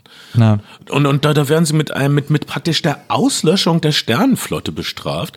Bloß weil sie was untersuchen, das ist doch schrecklich. Das, Ja. das, das konnte ich nicht ertragen. ich fand auch vieles doof an der ersten Staffel. Ich finde auch diese dieser äh, Typ, der sich dann, der sich dann in diese Klingonen verliebt und so, äh, das fand ich irgendwie alles, das hat mir gar nicht gefallen. Aber ich fand halt Lorca einfach super. Ich finde, Lorca hätte, eigentlich müsste es eine eigene Lorca-Serie geben. Lorca ist ein geiler Charakter, finde ich. Ich mochte den auch sehr. Das war doch einer der Rotröcke in Mel Gibsons Der Patriot, ne? Da war so, so gestylt wie ein Ja. schwuler Nazi. Der ist auch Ja. ganz toll in diesem in, äh, Death of Lenin. Äh, Death of Stalin. Ja. Nee, Death of Lenin? Weiß ich nicht. Stalin. Äh, Stalin. Da spielt er auch mit. Super Film. Brillanter Film. Na, Den habe ich leider noch nicht gesehen. Aber ich bin auch tatsächlich, also ich liebe jede, also TNG, Deep Space Nine, Voyager mag ich. aber du bist auch alles total TNG, gern. dachte ich immer am meisten. Ja, ich bin halt einfach großer, ich bin einfach schon immer, seit ich klein bin, in PK extrem verliebt. Das, da bin ich sehr emotional. Freust du dich auch auf die Picard-Serie? Ich weiß nicht, was ich davon halten soll. Bis ich sehe. Und dann werde ich. Ach, aber es ist doch wie bei Martin Scorsese-Filmen. Wenn, wenn die rauskommen, meckern alle rum und dann sind alle super wehmütig zehn Jahre später. Ja, Das ist schon mal aufgefallen, wenn Martin Scorsese-Filme rauskommen, als Goodfellas rauskommen, Alter, ja, das übliche Gangster, und dann zehn Jahre später, es ist der Gangsterfilm überhaupt. Das ist immer bei Scorsese-Filmen und jetzt auch alle meckern über The Irishman, der sieht ja gar nicht so richtig echt aus. Und ah, ich sag dir, in zehn Jahren ist das der Film. Also ich, wir freu reden mich auf nicht über, über The Irishman, aber was, alle reden über die Effekte, niemand redet über die brillante, verschachtelte Erzählweise, niemand redet drüber, äh, wie die Handlung immer unaufhaltsam, wirklich äh, hypnotisch vorwärts äh, rollt. Äh, ohne ihn jemals zu überrollen, wie äh, die schrecklichsten Sachen beiläufig erzählt werden äh, und so weiter. Diese Qualitäten, die hat einfach kein anderer Film zurzeit. Und alle so, oh, es sieht unecht aus mit Pacino. Äh, äh. Dumme Meckerei. Ihr seid ein undankbarer Haufen Bastarde. Ihr kriegt jetzt gratis diesen Film. Boah, 10 Euro im Monat ist doch nichts. Und dann, ähm, und dann meckert ihr nur rum, weil ihr doofe ähm, Miesmacher seid. Na, ich freue mich total auf den Film. Ich glaube, ich werde den total toll ich meine, wir können froh sein, dass kein. Ich freue mich auf Picard. Ich meine, der Trailer sieht ja aus, als wäre es einfach eine Serie über Weinanbau, aber auch damit wäre ich fein. Das wäre für mich völlig Du okay. möchtest, möchtest einfach nur. Ja, Chef's Table, Picard, Okay. das ist für mich Träum, okay. Träumst du manchmal von Jean-Luc? Vielleicht Träumst davon, mit ihm Tee zu trinken? Flöte zu spielen. So. Das, war das jetzt zu offen oder gerade offen genug? Ich habe mich noch nicht entschieden. Auf jeden Fall war es faszinierend. Ähm, Das ist deswegen eigentlich an TNG, glaube ich, am meisten, aber auch, weil ich TNG bestimmt schon fünfmal durchgeguckt habe. das ist fanatisch. Ja. Lieblings-TNG-Episode oder die Lieblings-3, wenn eine zu wenig ist.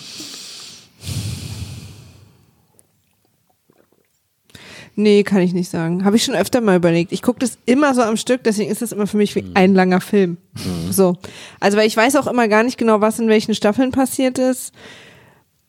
Ich gucke das immer so am Stück. Ich, ich mag es ist ein einfach. Rausch, Baby, ein Rausch. Ja, ich bin auch, ich bin auch, äh, ich mag auch diese Idee, die Gene Roddenberry hatte, ähm, als er quasi noch das Ruder in der Hand hatte, dass der Konflikt immer von außen kommen muss und nie von innen kommen darf. Deswegen haben die sich nie untereinander gestritten oder hatten irgendwie, haben sich hintergangen, sind sich hintergangen. So, es war ja auch eine Diskussion zum Beispiel in dem Film davor, also Teil 5, Ja. wo sie auf der Suche nach Gott waren mit äh, Spocks Halbbruder dass ähm, auch irgendwie Pille und Scotty von ihm sozusagen umgedreht werden. Und da hat halt Roddenberry gesagt, nee, die müssen immer zusammenhalten. Das, der, der, der Konflikt muss immer von außen kommen. Und das fand ich wahnsinnig faszinierend. Ja. Und das merkt man halt auch sofort, dass das aufgelöst wird. Und das fand ich auch okay. Ich mag Deep Space Nine auch total gerne, als er quasi nicht mehr äh, das Hauptschreibbruder in der Hand hatte. Ja. Finde ich sehr faszinierend. Und für mich ist deswegen auch TNG, glaube ich, so eine, äh, so eine Wohlfühlserie. Das ist, wenn mein Leben stressig ist und wenn es irgendwie alles scheiße ist, dann trinke ich einen Earl Grey mit Pecan alles gut. Ich, ich, ich wünsche das jedem von uns jeden Tag unseres Lebens. Es gibt wenig Shows, äh, wo die Charaktere zusammenstehen. Eine Show, die mir jetzt einfällt, ist Brooklyn Nine-Nine. Also alle, die, die Ja. auf dem Polizeirevier sind, so Mögen sich. verschieden sie sind, so genervt sie voneinander sind, aber sie sind so loyal und da merkt man manchmal, dass es auch schwierig sein muss, äh, da Drama reinzubringen. Das, Ja. Naja, weil das sind Polizisten, äh, man hat Verbrecher, das kommt von außen oder böse Bürokraten irgendwo im Rathaus, äh, werfen ihnen Knüppel zwischen die Beine und so. Aber dieses Polizeirevier hält komplett zusammen, so wie die TNG-Crew die ersten drei Staffeln. Das A-Team hat auch immer zusammengehalten. Das stimmt. Herzlichen Glückwunsch, dass du die noch reinbringen konntest. Auch, auch super homoerotisch, diese Typen eingeschlossen in einem Lieferwagen. Wie geht's euch denn da hinten? Oh, ganz gut, seit wir die Matratze hier liegen haben. Und dass BA auch immer betäubt wird und so. Ja. wenn sie Es war fliegen, Chloroform. Wenn sie fliegen wollen. Und dann ist aber, aber sind wir hier nicht gestern auch los? Wir haben uns gar nicht bewegt. Ich mag den Typen, der immer fährt bei der, der wurde dann bei den späteren A-Team-Staffeln wurde er immer verrückter und war dann so in einer völlig anderen äh, Welt, auf, der war auf einer völlig anderen Ebene als alle anderen aus dem A-Team, auch Ja. sprachlich. Die anderen war immer, hey, gib mir mal die Maschinenpistole und der Typ, der immer fährt, meinte dann, wohlan denn, möge das Bubenstück gelingen. Ja, so Murdoch. toll. Murdoch das. Völlig, er war einfach, Ja, Murdoch ist das super. ist Murdoch. Es gibt ja auch ein paar Szenen, wo sie Murdoch am Anfang, äh, ein paar Folgen, wo sie Murdoch am Anfang der Folge erstmal aus dem Irrenhaus wieder rausholen Es war müssen. ja mal die Idee, dass das jede Folge so sein soll. Naja. Deswegen ist es die ersten paar Folgen immer. Naja, gibt es später, greifen die jetzt auch noch manchmal auf. Ähm, lieber Bernd, vielen Dank, dass du heute bei uns warst und Ja. uns ein bisschen Expertise mitgebracht hast. Ich ähm, bin geehrt durch die Einladung und es war einer der angenehmsten Nachmittage der jüngeren Zeit. Für uns auch. Für uns auch, total. Das freut mich sehr. Ähm, ich bin ja auch immer glücklich, wenn hier mein Nichtwissen ausgeglichen wird durch äh, absolutes Fachwissen. Ähm, komm bitte unbedingt jederzeit wieder. Da äh, würden wir uns sehr freuen. Unsere Klingel Hörer, auch nachts um drei einfach. Ja, ja, Weißt jetzt, wo wir wohnen. Wir sind, wir sind immer am Start. Und äh, falls ihr noch Anmerkungen habt, dann könnt ihr uns die schreiben auf Twitter unter @wimaf war weg Weil Wimaf schon weg war. oder ihr schickt uns eine E-Mail an folgende E-Mail-Adresse. Wimaf at poolartists.de. Wir lesen alles, wir freuen uns über alles, äh, wir beantworten alles. Nee, Nee, stimmt, Aber- wir beantworten nicht alles, aber wir freuen uns trotzdem. so. da möchte ich gerade meine oh, Grenze oh, oh. ziehen. Hätte ich uns Wir schauen über alles mal rüber. ja. Hätte ich uns fast in die Bredouille geritten. Ähm, Aber vieles. Ihr werdet beachtet, aber nicht unbedingt ernst genommen. Das ist quasi das, Äqui das Äquivalent zum kühl zunicken durch den Raum auf einer Party. Lieber Bernd, vielen Dank. hey Leute. Lie- liebe Hörer, liebe Maria, vielen Dank. Kein Ding. Und liebe Hörer, euch auch vielen Dank. Bis zum nächsten Mal. Macht's gut. Tschüss.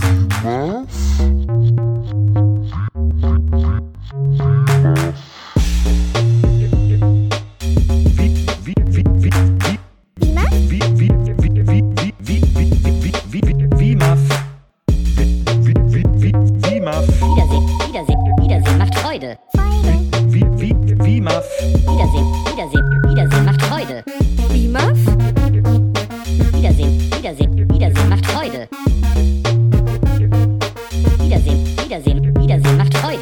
up. Beep, beep, beep,